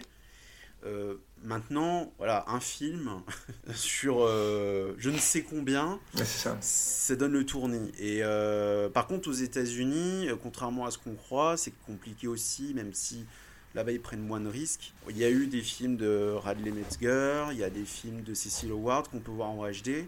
Mais le seul éditeur pour l'instant qui fait qui a une petite collection porno parce que d'habitude c'est plus série Z, Berry Z d'horreur, c'est Vinegar Syndrome Mm. et euh, qui font des restaurations parfois, enfin ils traitent des séries Z parfois mieux que certains classiques, enfin c'est hallucinant. Et ils ont quelques bons titres, bah ils ont euh, Nine Lives of Wet Pussy qui est le porno de Ferrara, euh, d'autres films euh, comme Woman's Torment euh, qui est réalisé par une femme d'ailleurs qui est assez hallucinant, Memories Within euh, Miss Aggie de Damiano, Skinflix, enfin il y a des choses intéressantes Il y a des choses aussi en double programme, en DVD, euh, des choses un peu rigolotes. Euh, Il y a un petit peu de porno gay, parce que le porno gay, alors ça c'est encore pire, c'est le porno gay sur une barque qui est en train de voguer vers les chutes du Niagara. Donc euh, c'est très très compliqué en fait, et il y a un mépris, euh, et je sais pas en fait si ça va s'arranger, c'est ça le problème. C'est euh, c'est très compliqué. Ouais. Voilà. Bon, bah, ça n'a pas l'air parti pour. pour Non, mais- c'est pas... C'est mal engagé. Euh, non, puis avec l'ubérisation qu'a fait subir Internet au genre, euh, enfin c'est C'est ça. sert Mm, mm. quasiment plus à rien. Il n'y a fait. plus une thune, qu'est-ce que tu veux? Comment tu veux qu'il. Ouais. Pourquoi acheter pour voir du porno? C'est ça, C'est ça. voilà, c'est la grosse Bah, c'est inquiétude. Ça permet de justement en placer une pour euh, le fait de, de- consommer du porn de façon éthique et de, faire attention euh, à ces grosses plateformes qu'on ne nommera pas et qui en général finalement financent des trucs très très glauques parce qu'il y y a quand même des gros gros problèmes dans, dans l'industrie et donc de, soutenir les, les travailleuses et les travailleurs du sexe qui font ça euh, pas mal en indé et euh, c'est important parce que c'est aussi ce qui permet d'avoir aussi des choses qui sont bah, plus audacieuses, hein, euh, plus inspirées euh, et euh, effectivement de pas tomber dans un porn ben, finalement très très capitaliste, très dégueulasse, très aseptisé et puis calqué où il y a absolument aucune originalité. Alors, je, lis à l'instant que. Apparemment, Steven Sayadian s'est rendu donc au fameux Kinsey Institute, qui est donc le, le- l'institut dont je vous parlais dans l'Indiana, pour récupérer une copie, la copie 35, euh, en tout cas un, un tirage de la copie 35 pour en faire un- une, une sortie restaurée. Voilà. Et ça, c'est ça date de, du Fantastique. 31 mai 2019. Donc on est peut-être, c'est peut-être dans les tuyaux. Ah, Voilà. Ah, La, la façon dont tu l'as dit, en fait, là je lis à l'instant machin avec ta voix de reporter euh, suave, qui s'était rendu au Capitole le 6 janvier. Donc, euh, c'est clair. Alors nous avons Mathieu Oui, alors, oui, vous m'entendez. Attendez. Oui, oui. Steven Sayadian et le Q Voilà. Shaman. Je suis dans l'Indiana. Oui, c'est ça. Oui. Incroyable. Alors là, on a un hiatus de, de 7 ans avant le- le- le- la prochaine réalisation. Est-ce que quelqu'un sait ce qui s'est passé pendant ces 7 ans euh? Pas, pas grand chose à dire. Après, je sais qu'il a eu quand même quelques problèmes de santé et justement, Ouais. c'est aussi la raison pour laquelle sa, sa carrière s'est arrêtée euh, un petit peu, euh, on va dire, euh, brusquement. Euh, donc, est-ce que c'est lié à ça euh, maintenant, Après, je euh, pense que c'était aussi. euh, euh, je pense qu'il a continué à faire des affiches, si je dis pas de bêtises. Oui, c'est ça. Il avait d'autres activités Voilà. à bah, côté. il me euh. semble qu'il continuait à être sur Hustler, mais alors jusqu'à quand? Mais Ah, il a quitté Hustler peu de temps après que Larry Flynn se soit fait exactement. tirer dessus, en fait. ouais. Ça a été, euh, ça a Il s'est coïncidé fait tirer dessus quand, C'est ça la question. C'est la bonne question. Je n'ai pas les dates Je vérifie, je vérifie, je suis là. Je, je- Je- Voilà. Je vous donne une partie des informations. ouais. Mais euh, oui, En Mais il me semble que c'est un peu plus tôt que ça. et puis il est, il, est- il est possible aussi que, bah, que le mec en ait eu marre du, du porno aussi, hein, parce que c'est pas, pas ce qu'il voulait faire au départ. Quoi. Le mec, il est, comme tu l'as dit, Dolly, il, il est rentré dans le porno parce qu'il Mm, mm, mm. c'est les seuls qui voulaient donner des ronds pour, euh, pour faire ses films. Bah, c'est ça, parce que c'est de là que venait la Voilà. thune en fait. Peut-être qu'au bout d'un moment, il s'est dit, ah, vas-y, il fait chier, quoi. Il passé à autre chose, quoi. Donc, euh, il a peut-être tenté euh, Ouais. pendant 7 ans de faire autre chose, et puis il est revenu. euh, Il y a le clip des Wall of Voodoo aussi en 87. euh, il a un peu bossé avec eux sur d'autres trucs. En fait, c'est-à-dire qu'il y a des fois où c'est un peu compliqué parce que Stephen Sayadian, c'est ça que je trouve aussi admirable chez lui, c'est qu'au final, il a fait plein de choses, mais il a pas forcément toujours cherché à tirer la couverture entre guillemets quoi. C'est-à-dire qu'il les faisait parce qu'il avait envie de les faire, parce qu'il avait entre guillemets, on le sent, ce besoin de Ouais. créer en fait, Euh, mais sans forcément être crédité. Donc du coup, c'est pour ça que ça rend très compliqué le fait de retrouver euh, tout, tout son travail, comme tu l'évoquais justement, Jérémy. hein, c'est compliqué parce que bah, au final, parfois, il n'y a pas de trace de lui entre les nombreux pseudonymes qu'il a utilisés. Enfin, c'est- c'est un- c'est c'est une enquête. hein. À chaque fois, quand on remonte, on se rend compte, ah tiens, finalement, ça c'était peut-être lui, mais on n'est pas sûr, etc. Donc au final, quand il passe sous les radars pendant un, un long moment comme ça, ça veut pas forcément dire qu'il a rien fait. Ça veut juste dire que euh, au final, euh, il a fait ses trucs dans son coin. Euh, il a aussi probablement fait des choses dont il était moins fier. C'est-à-dire que forcément, vu qu'il avait un œil euh, particulier et vraiment une, une touche et tout, on lui a aussi proposé. Des projets qu'il a, qu'il a pas mal refusés, hein, mais il en a aussi accepté certains, et à mon avis, il y en a pas mal qu'il a pas qu'il avait pas particulièrement envie de mettre euh, en avant et en lumière, et pour lesquels, du coup, il a peut-être dit, bah écoutez, moi je vous le fais, ok, je prends la thune, par contre, euh, me mentionnez pas sur votre merde, Ouais. quoi. Et ça, c'est complètement possible, parce que ce serait tout à fait le style du bonhomme, quoi. Quand il a accepté de, de faire euh, euh, Les Dessous de Palm Beach, pour Oui. quelques épisodes, donc on en parlera un petit peu après, parce que euh, il y a un raccourci qui est parfois fait sur. euh, il a bossé sur toute la série. Non, non, hein, il a fait 12 épisodes sur un total de ça. 170 ou 180, je sais plus. Donc c'est quand même très très réduit, mais c'est quelque chose euh, qu'on lui avait déjà proposé bien avant. euh, et enfin sur d'autres séries, sur d'autres projets, et qu'il n'avait pas envie, parce qu'il n'avait pas forcément envie de se vendre entre guillemets. Sauf que force est de constater qu'à un moment donné, il faut bouffer, et que bah pas le choix. Et voilà. Donc à mon avis, je pense que c'est pas qu'il a rien fait, c'est juste qu'il a peut-être fait des trucs où bon, il n'a pas envie de mettre son, son vrai nom entre guillemets dessus quoi. Ah, Après, c'est une, une série qui reste culte. hein. Oui, oui. Et Oui, bien sûr. peut- Peut-être qu'il y a participé. Ouais. Moi, j'ai vu, vu des photos de, Oui. des décors qu'il a pu faire et on est, on est complètement dans du Sayadian, quoi. Donc, euh, c'est Ah bah, a hallucinant, quoi. doute, hein. Mais euh, euh, C'est j'ai eu aussi d'une euh, d'une pièce qu'il a- qu'il avait écrit avec, euh, avec Jerry Stahl, justement, euh, qu'ils avaient essayé de mettre en scène. euh, C'est peut-être, euh, je crois que c'est peut-être fait au milieu des années 80. Et après, il l'avait adapté, on va dire, avec Party Door de Gogo. Voilà. Donc, peut-être qu'aussi, il a essayé de se lancer un peu dans du, du, off- du off-Broadway, on va dire. où, voilà, il a essayé de faire des choses. Il a peut-être tenté des nouvelles choses. Et puis, finalement, il s'est dit, bon, ben, ça marche pas. Donc, il est retourné à ses premiers amours. Every so often, there comes a movie so sick, so twisted, so incredibly insane, the critics shout, Oscar calling, Oscar calling. Naughty, naughty, naughty! Unending torment. Meet Dr. Caligari. She's chic, she's hip, she's morally reprehensible. She's evil. She's a flat out sadist. Sex Nazi. How do I make you feel? My feelings are like filthy prayers. I'm a juice dog. I'm a twitching ski ball. And you won't let me shiver. Bon appetit. She's the granddaughter of the infamous Dr. Caligari. To her, your brain's an open house. You've got to learn to just say yes. The critics cheered when Dr. Caligari took the midnight movie circuit by storm. Perhaps I should prescribe a sedative for you. This movie screams art. I got an EKG you can dance to. Everybody limbo. The LA Times stamped its approval, consistently outrageous and imaginative. I call it disgusting. I'm on a radiation vacation, soaking up the gammas. Funny thing about desire, if it's not crude, it's not pure. On arrive en 1989 avec ce film incroyable qui a été vraiment la, la grosse découverte de, de ce podcast, Dr Caligari, qui est une suite euh, bizarrement directe du film expressionniste allemand euh, de Conceptuellement 1922 de, de Robert Bineux, et, et où effectivement tout le côté euh, bah, carnavalesque, arty, pop art, postmoderne, parodique, cynique, caustique de, de Steven Sayadian explose littéralement dans un film qui n'est pas quasiment pas pornographique en fait. Pas du Sauf tout. de ma part, il y a quelques scènes euh, érotiques, mais, mais pas plus quoi. Et, et qui est absolument décapant. Enfin, c'est euh, moi, ça m'a produit le même genre d'émotion que m'a procuré la première vision et les dix qui ont suivi du Rocky Horror Picture Show.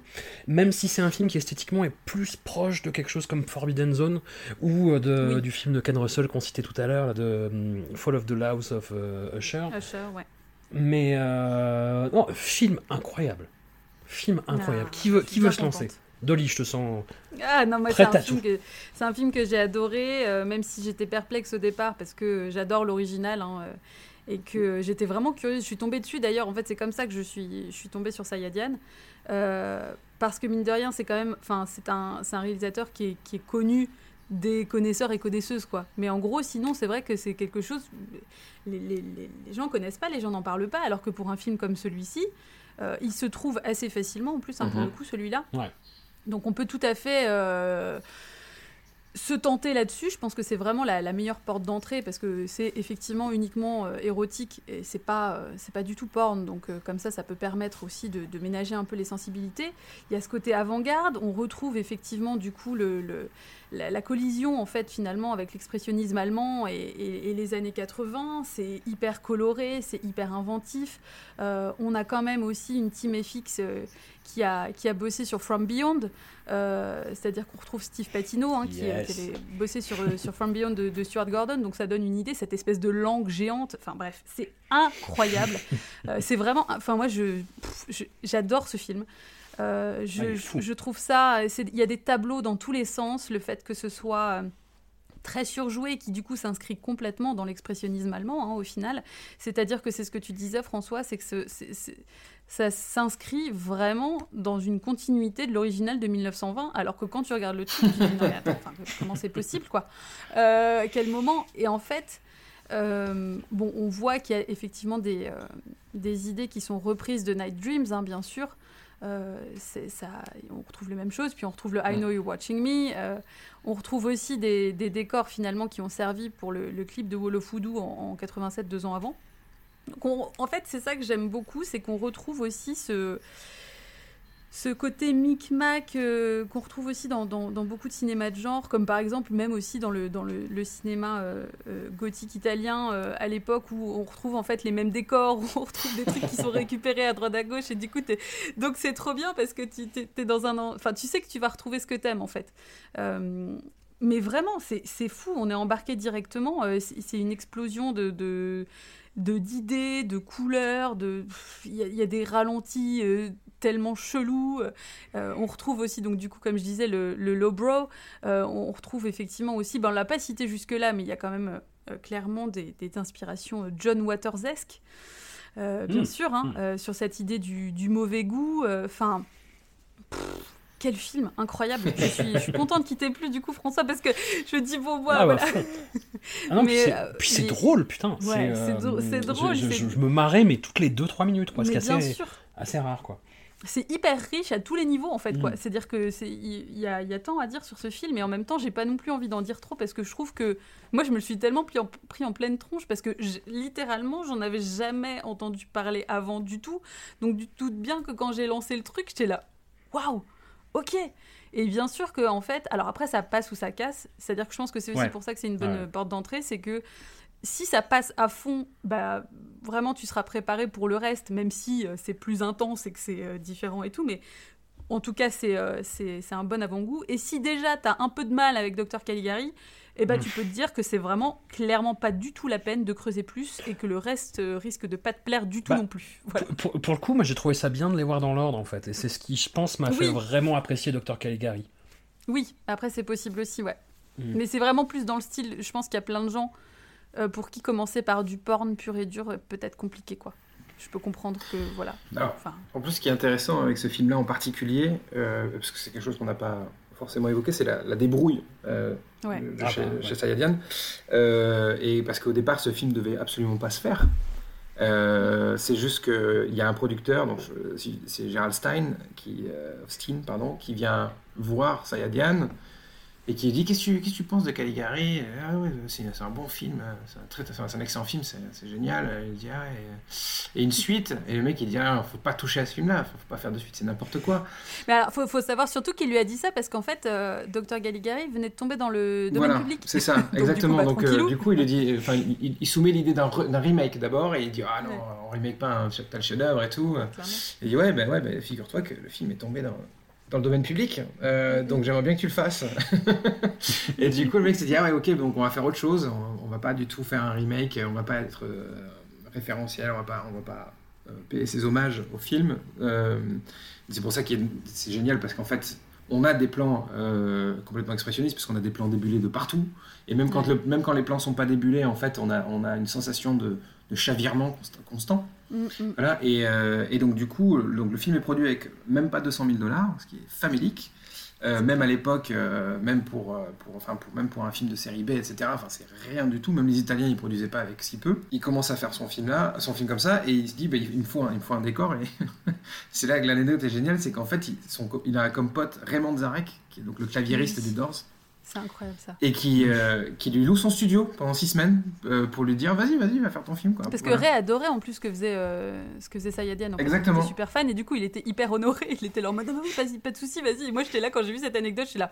Oh, C'est fou quand même, voilà, c'est fou. Et donc du coup, c'est une sorte de des gens qui se rencontrent parce que l'autre producteur du film, l'autre coproducteur, c'est Joseph Robertson, qui, qui est donc un, un vieux de la vieille du, du porno, qui lui a commencé à produire des et réaliser des films porno à la fin des années 60. Donc c'est un mec qui a clairement pas fait ça pour la thune. Il ne s'est pas lancé dans le porno juste parce qu'il voulait faire du blé, et il a fait ça parce qu'il y croyait. Et euh, donc il s'est retrouvé avec un producteur qui pouvait le défendre, euh, il s'est retrouvé avec euh, des potes qui lui filent des studios carrément. Donc il- l'esprit de débrouille constant. et d'ailleurs il expliquait aussi que son film, on a l'impression qu'il y a des espèces de mouvements de caméra de dingue, mais qu'en fait c'est pas du tout des mouvements de caméra, c'est juste qu'il avait des plateaux sur roulette. Et qu'en fait, il changeait de plateau à l'autre, quoi. Euh, parce qu'il avait, il avait tellement pas, pas de moyens, il avait sa caméra fixe, parce qu'il pouvait pas avoir de dolly, il pouvait pas avoir de. Voilà, il, il pouvait rien avoir de, de matos, donc du coup, il, il- au lieu de faire bouger la caméra, il a décidé de faire bouger les plateaux, quoi. voilà. Ah, Donc puis t'as, le- t'as- t'as le montage qui vient en renfort, le montage qui est dingue, ça ne s'arrête jamais en Ouais, fait ouais. ce film. Ouais, et puis encore une fois, pareil, les effets spéciaux qui sont complètement ouf, euh, qui, donc, qui ont dû être faits pour rien du tout, parce que j'imagine que les mecs euh, qui ont fait From Beyond euh, devaient se dire, euh, ouais, Sayadian c'est génial, ils avaient dû entendre parler de lui dans l'underground de Los Angeles, enfin, voilà. Donc une sorte de perf- perfect storm qui a fait que ce film a pu se faire aussi. Et, je trouve ça complètement dingue aussi. Quand je l'ai vu, je me suis dit, mais qu'est-ce que c'est que ce truc? En plus, il y a cette idée que je trouve géniale et que je trouve géniale dans n'importe quel truc de porno ou de truc érotique aussi, c'est que n'importe quel objet, n'importe quel fantasme peut devenir un outil de pénétration. Voilà. Et ça, c'est un truc que j'adore. Enfin, moi, j'adore, par exemple le, le tentacle porn, quoi. Et, euh, et ça- on est un peu là-dedans, quoi. On est un peu dans, dans cette espèce de grosse langue qui, euh, qui grossit dans la bouche de, de, de, de Laura Albert, euh, ou même Laura Albert qui finit par avoir un moignon et qui se dit, bah tiens, j'ai un moignon, donc du coup, je vais pénétrer mon mari, quoi. Enfin voilà, il y a- y a, un espèce de moignon langue en plus du coup quoi. Ouais, c'est dégueulasse, d'enfant ça, ça- bâtard, c'est ouais. incroyable. Voilà. Mais là c'est pareil, hein, quand on le dit comme ça, on a du mal à y croire, mais c'est bien dans le film. Non, non, Moignon Langue, ça ferait un bon titre d'é- d'épisode. Euh, Jérémy, est-ce que tu viens pisser sur notre parade ou est-ce que tu nous rejoins sur l'échelle du kiff Non, non, je vous rejoins totalement. J'ai une grande admiration pour euh, ce Caligari-là et surtout la hum, manière dont, euh, voilà, il, a plus à se démener avec le porn, peut aller à l'essentiel. Mais ce qui est fascinant, c'est que ça reste quand même un film possédé par euh, par le sexe, mais qu'il le traduit par d'autres manières. Euh, c'est euh, du, il y a du pu qui sointe, euh, il y a de la chair, il y a des langues géantes. Cette de la langue, elle est euh, hallucinante, mais on est dirait qu'elle est vraie en plus. Elle est hyper bien faite. incroyable. Quoi. Ouais. On se dit pas, c'est un morceau de, de, de, de- de plastique. Non, non, non. Puis le gâteau, enfin bref, c'est. Oui. euh, Et il y a quelque chose aussi qui force euh, l'admiration dedans, c'est voilà, l'idée qu'on ait tourné ça dans un hangar, on voit les, les, les, les plans d'ensemble sur l'asile, on voit quand même clairement que c'est des, des sacs poubelles autour de. Mais on s'en fout parce qu'on y croit. Euh, et c'est marrant de voir, par exemple, l'influence. Je pense qu'une une des personnes euh, qui, qui s'est beaucoup influencée de ces, de ces choses-là, cette manière de réaliser, c'est euh, Bertrand Mandico. Et Ouais. euh, Ouais. ça se voit dans Ultra Pulp, parce que qui, je pense, est euh, à 99% un hommage euh, au cinéma de Saadian. Il y a des plans qui sont carrément calqués. Ouais, j'en ai- ouais. Il y a la ponce dedans, c'est le sosie de euh, Madeleine Rénal. euh, euh, et il y a ce même côté, euh, je- je- on tourne entre quatre murs ou- et, euh, et on a l'impression de ne pas du tout y être. On sait plus où on est, on est dans une autre dimension. Et là, on sent vraiment que oui, c'est Caligari, c'est un peu euh, son aboutissement à Saadian, euh, dans le délire, dans l'absurde, dans, l'horreur. Et, il emballe ça avec trois fois rien. euh. C'est à chaque fois que je le revois, j'ai l'impression de. Enfin, il y a des choses que j'oublie, il y a des choses qui, me restent en tête, hein, évidemment, mais il y a des choses à chaque fois que j'oublie, je me dis putain, ça c'est là, c'est même cette manière de filmer avec euh, pas grand chose. c'est vraiment, euh, non, c'est vraiment un film sidérant et, euh, et qui malheureusement, contrairement d'ailleurs au Café Flash Night Dream, c'est totalement inédit en France, même si Mm. en effet on peut le voir. euh, un peu plus facilement galope comme ça euh, sur certaines plateformes mais euh, malheureusement celui-là n'a jamais traversé même en VHS notre pays on ne sait pas pourquoi d'ailleurs peut-être la preuve que le film était pas du tout commercial autant les autres ils se sont dit bon c'est du porno alors ça va Il y aura au moins ça. mais mais c'est dommage. C'est d'ailleurs pour ça d'ailleurs je pense que c'est un film qui dont on n'a pas parlé pendant très longtemps et qui a réussi à ressortir de l'oubli bah, en passant dans les festivals, en, en étant euh, discuté dans, dans des dans des euh, bah, dans des podcasts ou autres. Mais euh, c'est vraiment dommage de passer à côté d'un d'un film aussi hallucinant quoi. Après, je pense que si tu te le prends sans contextualisation et. euh, Oui, et- comme et, beaucoup comme ça, tu dis. hein, qu'est- mais qu'est- bon. Qu'est-ce que. Quoi Par- Pardon.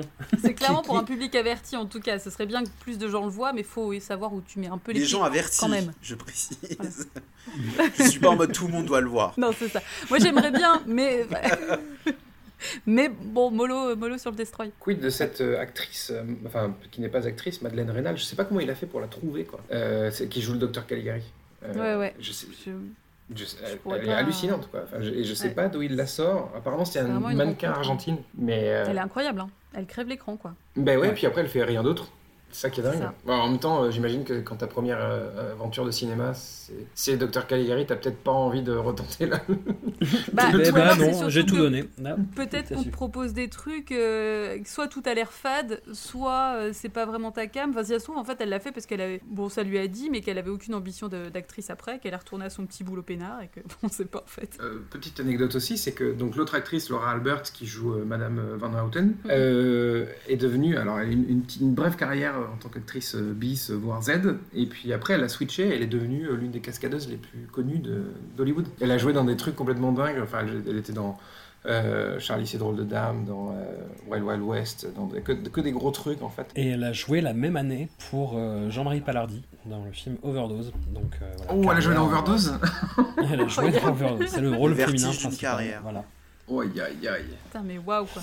Ce qu'on appelle des montagnes russes. Et bah, je vous propose de rester dans les montagnes russes, du coup, parce que hum, j'ai vu Caligari, j'ai fait Ah putain, génial, vivement la suite. Ah, en plus, il fait la suite non, de Night c'est Dreams. la fin. Génial Énorme Je suis tellement désolée, François.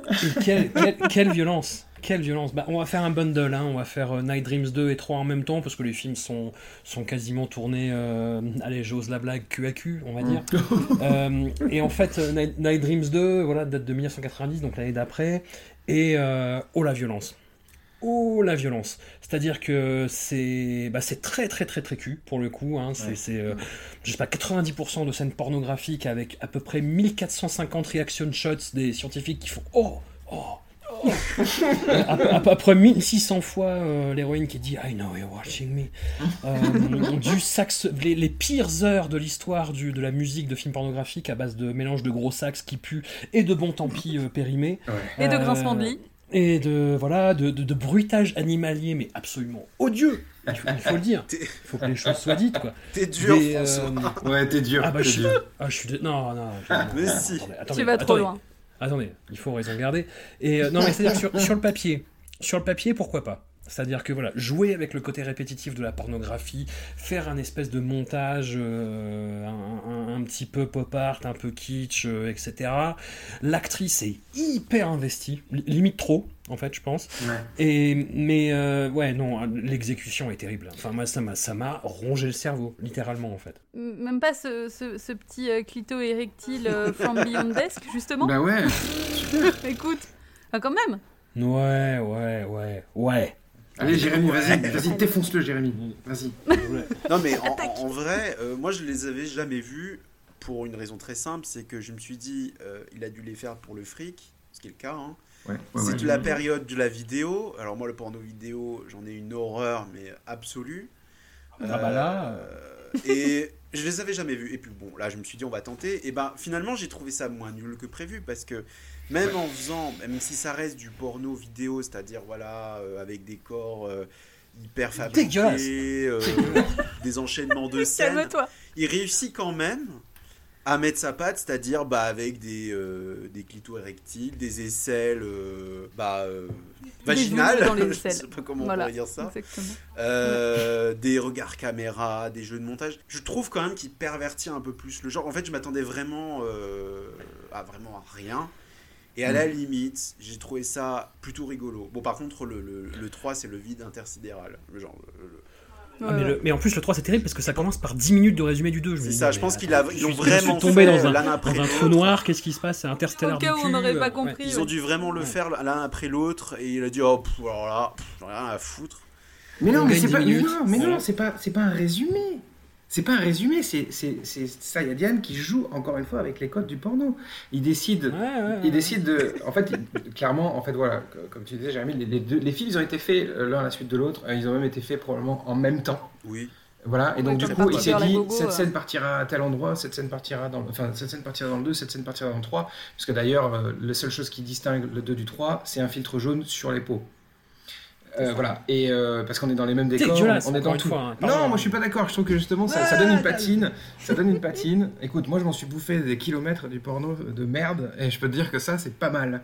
Voilà. Et euh, et en plus de ça, il y, a- il y a justement encore une fois, on sent qu'il est- hyper tiraillé, c'est-à-dire qu'il il, il continue de faire ce qu'il sait faire. Il, il a des décors, il a des éclairages, des éclairages chelous, il fait un montage hyper chao- chaotique, mais en même temps là il est complètement, il est pieds et poings liés dans ce moule du porno. Et le, le- le- la seule issue qu'il peut trouver à ce truc-là, c'est le montage. Voilà, parce que de toute façon, quand t'as pas de moyens, quand t'as genre zéro thune, parce que là, à mon avis, euh, les 175 000 euros, euh, dollars de, de, de Dr Caligari, il devait même pas en avoir le dixième, tu vois. Ou, euh, Et donc, du coup, le seul truc qui lui reste, c'est le montage. Et donc, il décide de faire ce que je expliquais tout à l'heure, c'est-à-dire un, un truc où on, on- on fait un, un truc anti-climatique, un truc euh, euh, anti-érotique, anti-excitant. On, essaye de, de couper la chic à chaque fois, comme si en fait lui, il était, euh, enfin, il disait en gros, euh, je vais, enfin, je, je suis en train de me faire chier, j'ai pas envie de faire ça. Et ben du coup, il n'y a pas de raison que je sois le seul à souffrir dans cette histoire. Voilà. Donc, et, et- et dans l'épisode 2, justement, on le force à faire un deuxième épisode. Et du coup, qu'est-ce qu'il fait? Il ouvre avec cette espèce de truc. Tu le mets à part, ces dix premières minutes là de résumé, comme vous dites. Tu le prends, tu le prends à part, tu le mets dans une, euh, dans une galerie d'art contemporain, ça fait un carton, franchement. C'est un, truc de ouf. C'est tout seul, tu le mets comme ça, tu l'isoles. Et, le, Et t'as le- Brian Molko qui passe devant, il fait Ah, ça, j'adore. Mais c'est aussi la force du catogan, hein, c'est-à-dire que ça, ça change tout. Non mais vraiment, c'est- c'est- il y, a- il y a un travail qui est fait euh, sur, le, sur le montage qui est com- complètement dingue en fait, je trouve. Oui, puis ça respecte un petit peu ce qu'on disait sur le cinéma de Sayadian, c'est-à-dire que c'est complètement dans ses problématiques bah, sur le, le plaisir féminin, sur le fait Mm. que les hommes ne sont finalement que, que des godemichés glabres. Enfin, Bah oui. c'est.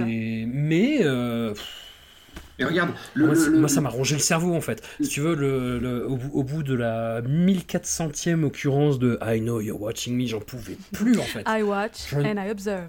Voilà. I Ça, c'est dans le 3, and ça, dans le observe. 3. Mais regardez, la- le dernier plan de ce diptyque c'est quoi? C'est une femme qui hurle et, qui, et avec un plan répété euh, de, de, de Mhm. femmes qui hurlent 4-5 fois, un truc comme ça. C'est cl- clairement le mec, il est là et en fait c'est lui qui hurle. C'est pas forcément euh, que la femme du, du film qui hurle, c'est lui qui est là, genre j'en peux plus quoi. Moi je suis persuadé que c'est ça. C'est c'est vraiment. euh, il a ce rejet en se disant putain, je suis coincé en fait. Je suis enfermé dans ce truc-là, libérez-moi quoi. Et puis mine de rien, moi, je- ça m'a fait penser aussi à une forme de, euh, de truc un peu inspiré de Ed Wood, notamment de Orgy of the Dead. Je sais pas si vous l'avez vu, mais Orgy of the Dead, c'est pas, euh, c'est pas un film. C'est vraiment comme un C'est pas un clip, en fait, film. en format long. c'est pas du tout un film, il n'y a pas du tout d'orgie, donc c'est très décevant. Euh, mais c'est surtout que euh, c'est- tourné, c'est le premier film tourné en sexy color, c'était comme ça que c'était vendu sur l'affiche, c'est incroyable. Et en fait, euh, on a vraiment l'impression que c'est juste euh, un espèce de patchwork de plans et d'idées. Euh, avec, bon, vite fait, une histoire qui est, euh, qui est foutue là-dedans, euh, entre deux, des petits dialogues et tout, mais ça n'a vraiment aucun sens, vraiment. Et, euh, et là, j'avais l'impression, en fait, avec Night Dreams 2 et 3, que c'est pareil. C'est-à-dire que, effectivement, il y avait cette forme de contrainte chez, chez Sayadian, mais il y avait aussi un truc où il avait peut-être des idées ou des plans qu'il avait en tête qui étaient pas satisfaisants en faisant juste des photos, qui nécessitaient du mouvement, mais qui n'étaient pas forcément suffisamment consistants pour pouvoir faire un court métrage ou un long métrage euh, non porn, et qu'en fait, le porno permet de dire en fait on s'en fout un peu si le scénario a un sens. Là en l'occurrence où voilà il a repris des idées qu'il avait déjà un peu euh, des gimmicks et tout. Et puis bah on a mis des scènes de porn là-dedans pour que du coup ça puisse euh, à la fois euh, avoir avoir de la thune et puis que ça, ça, fasse un format long. Mais il y a quand même clairement des idées en termes de de décor, euh, de, de couleurs justement, de positionnement. Alors les, les scènes de sexe encore une fois sont, sont jamais vraiment inspirées, mais il y a des cadrages de temps en temps justement sur ces, sur ces corps avec ce filtre jaune euh, qui se découpent avec des, des couleurs en, en arrière-plan qui sont incroyables, genre le jaune et le violet. Ouais. Enfin c'est du coup il y a des trucs qui sont vraiment magnifiques hein, pour le coup. Euh, et c'est ça que je trouve intéressant, c'est-à-dire que c'est presque un, un film où, où c'est du, du screen material en fait quoi. T'as envie de faire des screens du, du film tout le temps et ça fait comme une espèce de repompé de, de photos de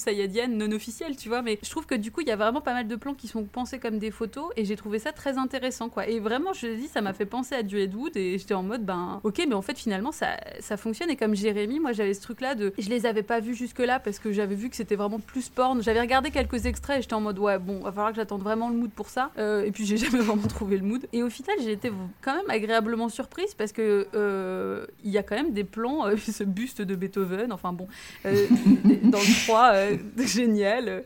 Cette petite apparition de- d'un bouquin de Kafka. Enfin, je trouve que, enfin, tout n'est pas à jeter. Et il y a quand même un acteur qui ressemble à Pef des Robins des Bois, et du coup, c'est perturbant. je suis désolée. Ah, mais- ça, doit- ça doit être Tom Byron, ouais. ouais. Ah mon dieu. Et c'est un peu pareil Voilà. du coup pour euh, Party à Go Girl, j'ai envie Ouais. de dire. Bounce around and go, mommy, go! This is Kooky, watching for Dreams. All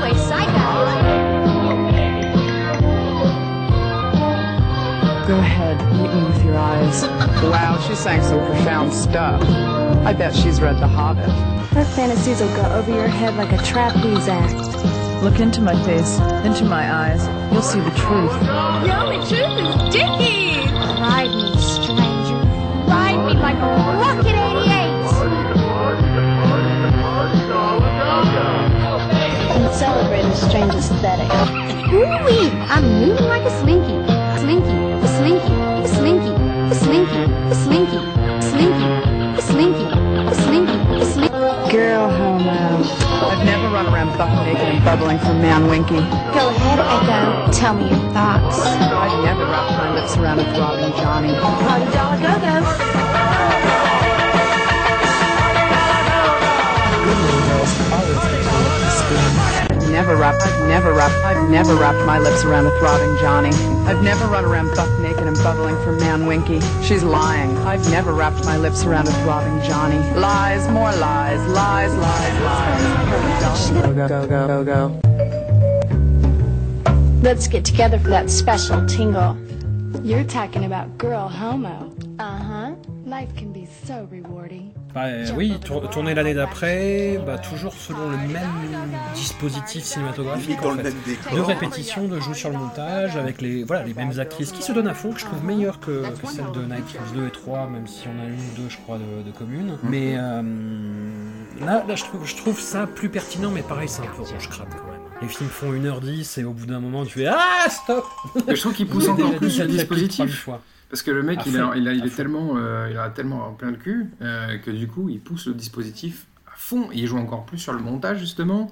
Et il y a ces espèces de trucs mais psychédéliques. euh, euh, Oui, puis non sensique en fait. Autant Ouais, dans ouais. Night Dreams 2 et 3, t'as plus ou moins une trame et plus ou moins un truc qui motive ce, ce genre de répétition. Là, c'est bon bah toi tout d'un coup tu vas te mettre à danser le twist, toi tu vas, tu, tu vas répéter, ça, tu vas répéter c'est- 14 fois Brive and Fuck et puis voilà quoi. Mais il va jusqu'à la rupture, quoi. Enfin, c'est-à-dire que Ouais. il va jusqu'à l'é- l'épuisement, en fait. T'en peux plus, quoi. Et, et- et là, tu te dis, en fait, mais euh, est-ce que je suis censé regarder un train Est-ce que c'est un film porno que je regarde ou est-ce que c'est un, un, un truc euh, style Reefer Madness, quoi? Euh, C'est c'est ça. c'est ça qui est génial, en plus. ça, ouais. Et d'ailleurs, il y a, un- gros- une grosse vibe Bruce Meyer, je trouve, dans, le, dans, le, dans ce Oui, truc-là. Ce- clairement, parce que j'allais dire, il y a vraiment ce côté euh, euh, 13 années 60. Et en fait, moi, ce que je me suis dit devant Party Girl à Gogo, c'était que ça pourrait presque être un roman photo, en fait. Euh, et c'est ce que je trouve génial. Enfin, vraiment. euh, euh, en plus, la musique est un peu surf, mi-surf, oui. easy listening que j'ai trouvé trop cool. Et vraiment, il y a ce côté rétro, une réadaptation en fait. bah, mine de rien, on retrouve ce côté un peu lowbrow aussi, hein, justement. euh, les années 60, euh, euh, des trucs un peu tiki, un peu pin-up, euh, un peu Betty Page, etc. Mais j'ai trouvé que finalement, euh, ça, ne marche pas suffisamment pour que euh, les, les 2h20 au total euh, de, de Party Girl à Gogo 1 et 2 passent crème. c'est vrai qu'il y a quand même des moments où tu es là, genre, bon, allez, on enchaîne. Mais, mais malgré tout, et puis il y a quand même. Moi, ce que ça- m'a fait trop rire parce qu'à un moment donné.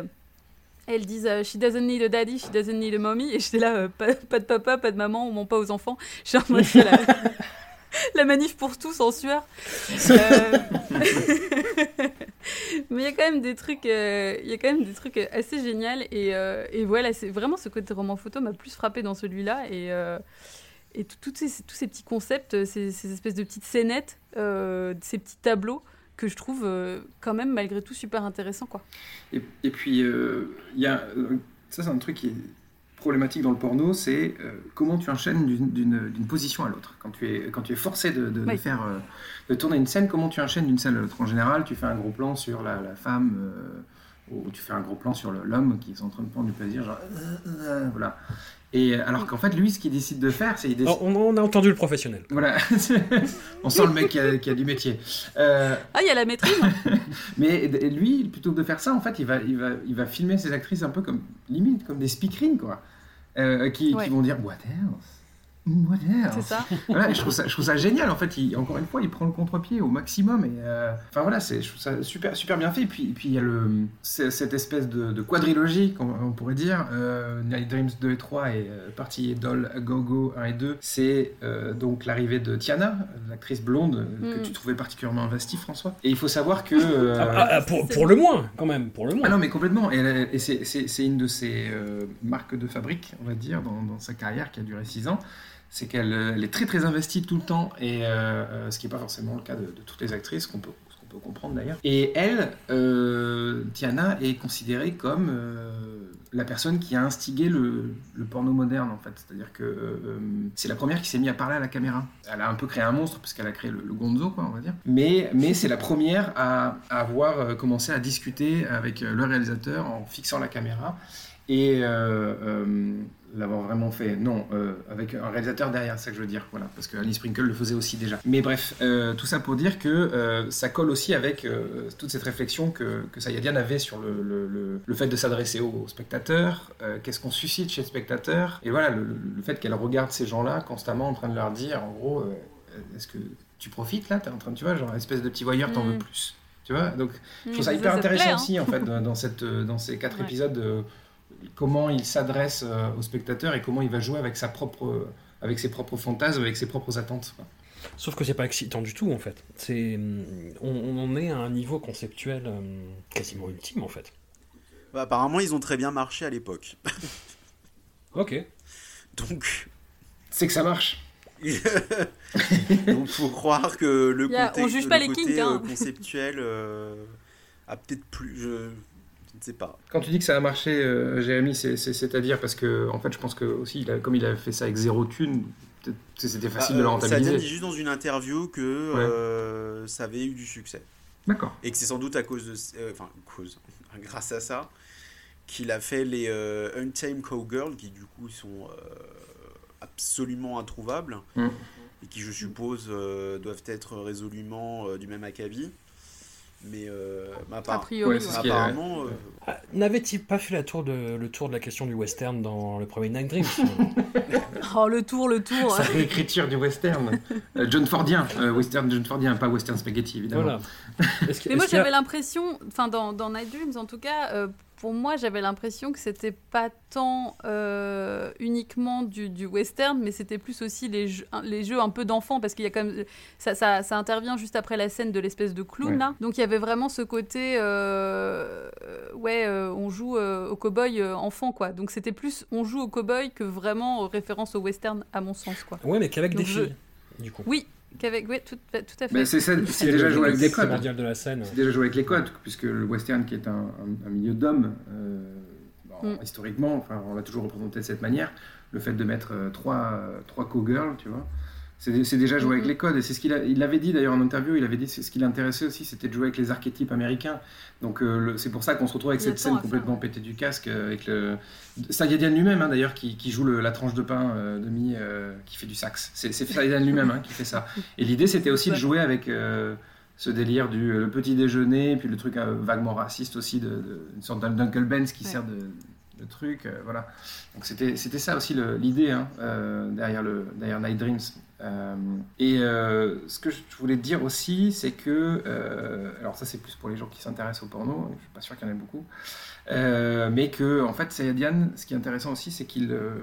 c'est un peu le chaînon manquant entre donc ce porno de l'âge d'or, donc des années 70, vers d'autres réalisateurs peut-être un peu plus exigeants en matière de porno qui apparaissent dans les années 90 ou à la fin des années 80, comme euh, Andrew Blake ou Michael Ninn. Euh, je sais pas si ça te parle, Jérémy, d'ailleurs, toi, toi qui as l'air d'être Pas du tout. Non, non, parce que je, je me suis rarement euh, intéressé euh, Ouais. au porno de ces années-là. Peut-être que le seul que j'avais tenté, c'était Rêve de cuir de Leroy. Et Hmm. par rapport à sa réputation, ça m'avait un peu déçu. Ouais, le roi, c'est assez décevant, oui. Donc euh, je, je me suis arrêté là. Peut-être à tort. hein, je... Mais en, fait, Sayadian, clairement, il ouvre la, il ouvre le- la porte à. Michael Lynn, euh, c'est plus dans la fascination plastique euh, de, de filmer ces espèces de femmes, parce que les femmes chez Sayadian sont quand même très, très athlétiques. Hein, euh, sont, très grandes, très élancées, avec euh, assez peu de poitrine. Voilà, il y, a- un truc un peu limite Helmut, Helmut, Newtonesque.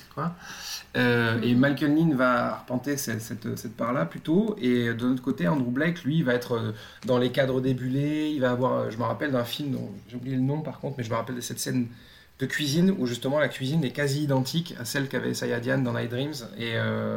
Et, ce carrelage qu'on retrouve aussi dans les épisodes de- des Dessous de Palm Beach. Et euh, donc voilà, je pense qu'il faut aussi reconnaître que Sayadian a, permis à d'autres réalisateurs, peut-être un peu moins euh, expérimentaux que lui, peut-être un peu moins euh, exigeants, mais de, de- de continuer à faire du porno euh, inattendu, on va dire, un peu surprenant dans, dans une industrie qui était justement en train de se, de- standardiser à mort. Quoi. Et pourquoi Sayadian s'est arrêté de tourner alors? Il, est, il a été diagnostiqué avec une hépatite C et, euh, et en fait son, son foie ne marchait plus. On lui avait, on lui avait prédit 6 mois à vivre. Finalement, il a survécu 10 ans et après, il a eu une grève de foie en 2008 et c'est là qu'il a commencé à refaire des trucs, mais euh, petit à petit, quoi. Voilà.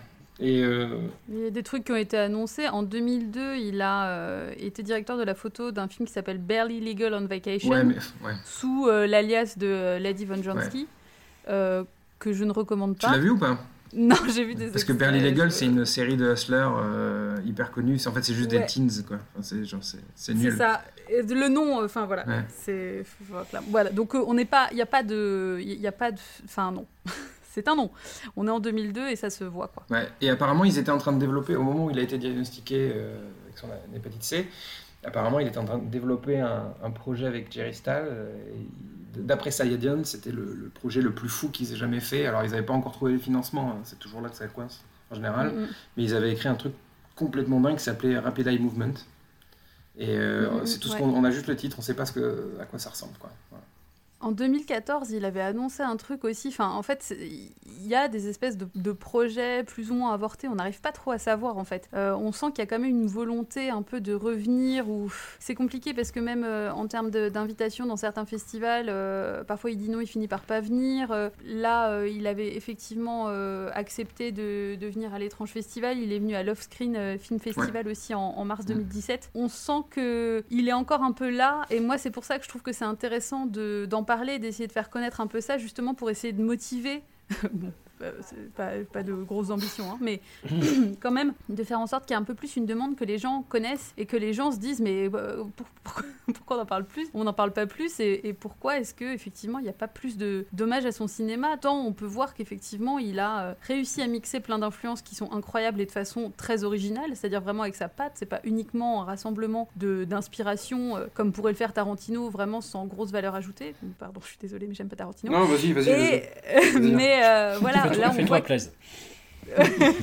mais il y a vraiment là, euh, pour le coup, une, une valeur ajoutée et, et un intérêt à son cinéma. Et euh, justement, ça permet pour moi euh, de finalement euh, attirer le, le regard justement sur le porn aussi et d'essayer d'enrayer un petit peu ce- ce- cette espèce de mépris qu'il peut y avoir et de montrer qu'on peut faire autre chose avec du porn et que, que le sexe peut être finalement véhiculer d'autres messages et que ça peut être aussi traité de façon à la fois plus lourde justement en y mettant plus de sens mais aussi plus légère en disant bon bah voilà j'ai mis du sexe mais euh, enfin ça va on peut aussi ne pas s'arrêter uniquement là-dessus et essayer d'oser d'autres choses euh, à côté euh, sans forcément dire oh là là attention on voit des bites on voit des chattes bon voilà. En fait c'est ce que je trouve très très intéressant dans son dans son cinéma et, j'espère vraiment que à terme il y aura un peu plus de, reconnaissance pour pour cet homme là parce que vraiment c'est fou quoi Jérémy, tu parlais de, de Bertrand Mandico. Est-ce que tu vois d'autres euh, artistes qui ont été influencés par Sayadian En vrai, non. Peut-être aussi parce que potentiellement il a ce côté un peu euh, culte mais euh, confidentiel, j'ai envie de dire. Euh, Mais c'est vrai qu'il a un côté un peu, même si, comme je le disais, euh, dans, dans, dans le cinéma porno, dans la, la voie un peu dark, il y a des choses hyper intéressantes, il y a des choses assez folles. Euh, limite, j'ai envie de dire, rien que les films de Damiano qui sont absolument extraordinaires. Ouais. Mais, euh, mais c'est vrai que Saadian a un côté euh, vraiment unique en son genre. Cette manière Ouais. de pousser le grotesque euh, à fond les manettes, mais c'est vrai que le fait qu'il ait cette distribution, on va dire, un peu, j'allais dire en cachette, enfin je me comprends, mais je pense que ça renforce aussi, ça renforce aussi un peu cette discrétion. Mais j'ai vraiment la sensation que, et je pense que c'est les festivals qui aident ça, que c'est vrai que depuis 10-15 ans, il y a comme ça une remontée. euh, Enfin, je sais qu'il y a une période, il suffit d'aller sur Tumblr, euh, j'ai l'impression de voir des gifs de Caligari, euh, pas en permanence, mais bon, on sent que c'est c'est un film aussi, euh, quand on le voit, euh, bah, on l'oublie pas. Donc... Non, puis moi je, je le comparais, tu vois, à Rocky Horror, Forbidden Zone, Shock Treatment, etc. Mais c'est unique. En fait, c'est juste pour avoir Ouais. des espèces de petits points de référence, pour peut-être donner à des, envie à des gens de- d'y jeter un œil, mais c'est unique, ça ne ressemble à rien d'autre que je puisse Mais connaître, ouais. quoi. Si, si vous aimez ça, peut-être que ça pourrait vous plaire, mais c'est pas non plus complètement acquis parce qu'il y a quand même un truc vraiment particulier. Mais ça Ah ouais. permet de situer en fait un peu. C'est plus facile, je pense. ouais. Hmm. Non, non, c'est ça. Euh, fait- Faites-vous la trilogie. J'ai été un peu dur avec les, euh, les quatre derniers films qu'on a abordés, mais, euh, mais regardez euh, Night Dreams, Café Flèche, Ca- Caligari, et Ouais. Voilà, si, si vous êtes d'attaque, euh, ce qui suit. Mais euh, non, c'est vraiment étonnant. Je te remercie de la découverte, en tout cas, Dolly. Bah écoute, avec plaisir, c'était le but et je suis vraiment euh, ravie et je, je- Mm. c'était hyper intéressant d'en parler avec vous. Je suis trop contente en fait de parler de ce réalisateur-là et justement, euh, là aussi c'est l'intérêt euh, de pouvoir avoir plus de monde avec qui en parler. Donc euh, allez-y, regardez-les, venez m'en parler, venez, venez me dire ce que vous en avez pensé parce que j'adore quoi, je trouve ça trop cool. Tu veux pas faire un épisode dessus, justement? Hein Tu veux pas faire un épisode dessus? Ok, ouais, je sais pas. Je soumets, je soumets. Why not? Bon, en tout cas, on te retrouve euh, sur ta chaîne Twitch. Tout à fait, Euh, chez les gens chez qui Twitch marche, ce qui n'est pas le cas dans la montagne en ce moment. non, mais là, les, les- les derniers jours, euh, Twitch était, euh, était un peu down en plus. Mais euh, ouais, on continue, on continue les débriefs le dimanche et puis, et puis la, semaine, la semaine du jeu vidéo, parce qu'on adore ça, la vidéoludie. les manettes, les consoles, les consoles. Blip, bloup, blip, bloup, bloup, bloup, tout ça, on adore. Des 0 et des 1. Euh, et comme ça, je peux le dire, I know you're watching me. Ah, Désolée. Euh, Jé- Jérémy, on te retrouve euh, comme, euh, comme digger fou euh, chez Chaos Reign. où j'essaye euh, de temps en temps d'alimenter, euh, enfin entre autres la rubrique justement carré rose, parce que bah j'aime bien aller chercher aussi du côté de, bah, de tout ce qui est du cinéma porno, par période on va dire. C'est, c'est- j'ai- Ouais. J'ai des périodes. Et c'était très plaisant de parler de ça à Diane parce qu'il faut, il, il faut, euh, il le faut. Ah, non, carrément, carrément. Mathieu, on a toujours le- l'histoire orale d'Andrzej Zulawski qui, euh, bah, qui cette fois est sortie, que les gens peuvent se procurer en vrai. ils peuvent l'acheter. Voilà. Acheter Il est, il est si beau en vrai. Incroyable. Merveilleux. Voilà. Et ben un grand merci à vous. On se retrouve bientôt pour, pour, pour d'autres sujets euh, peut-être Sulfureux ou pas. Peut-être peut-être moins sulfureux. Peut-être Ouais, moins sulfureux. On va ouais. pas faire toute l'année 2021 sur le cul non plus. Du cul, du cul. Il y en a du jamais, cul. il y en a jamais assez, il y en a jamais assez. Eh ben écoute, déjà on a fait un, un- un demi-mois là-dessus, je veux dire. Eh, Demi-mois, demi-molle. Allez, Voilà. voilà, très bien. Et Brian de Palmol, pour rebondir sur le jeu de mots originel de Discordia. Voilà. Un grand merci à vous, à tout bientôt. Salut, merci. Ciao.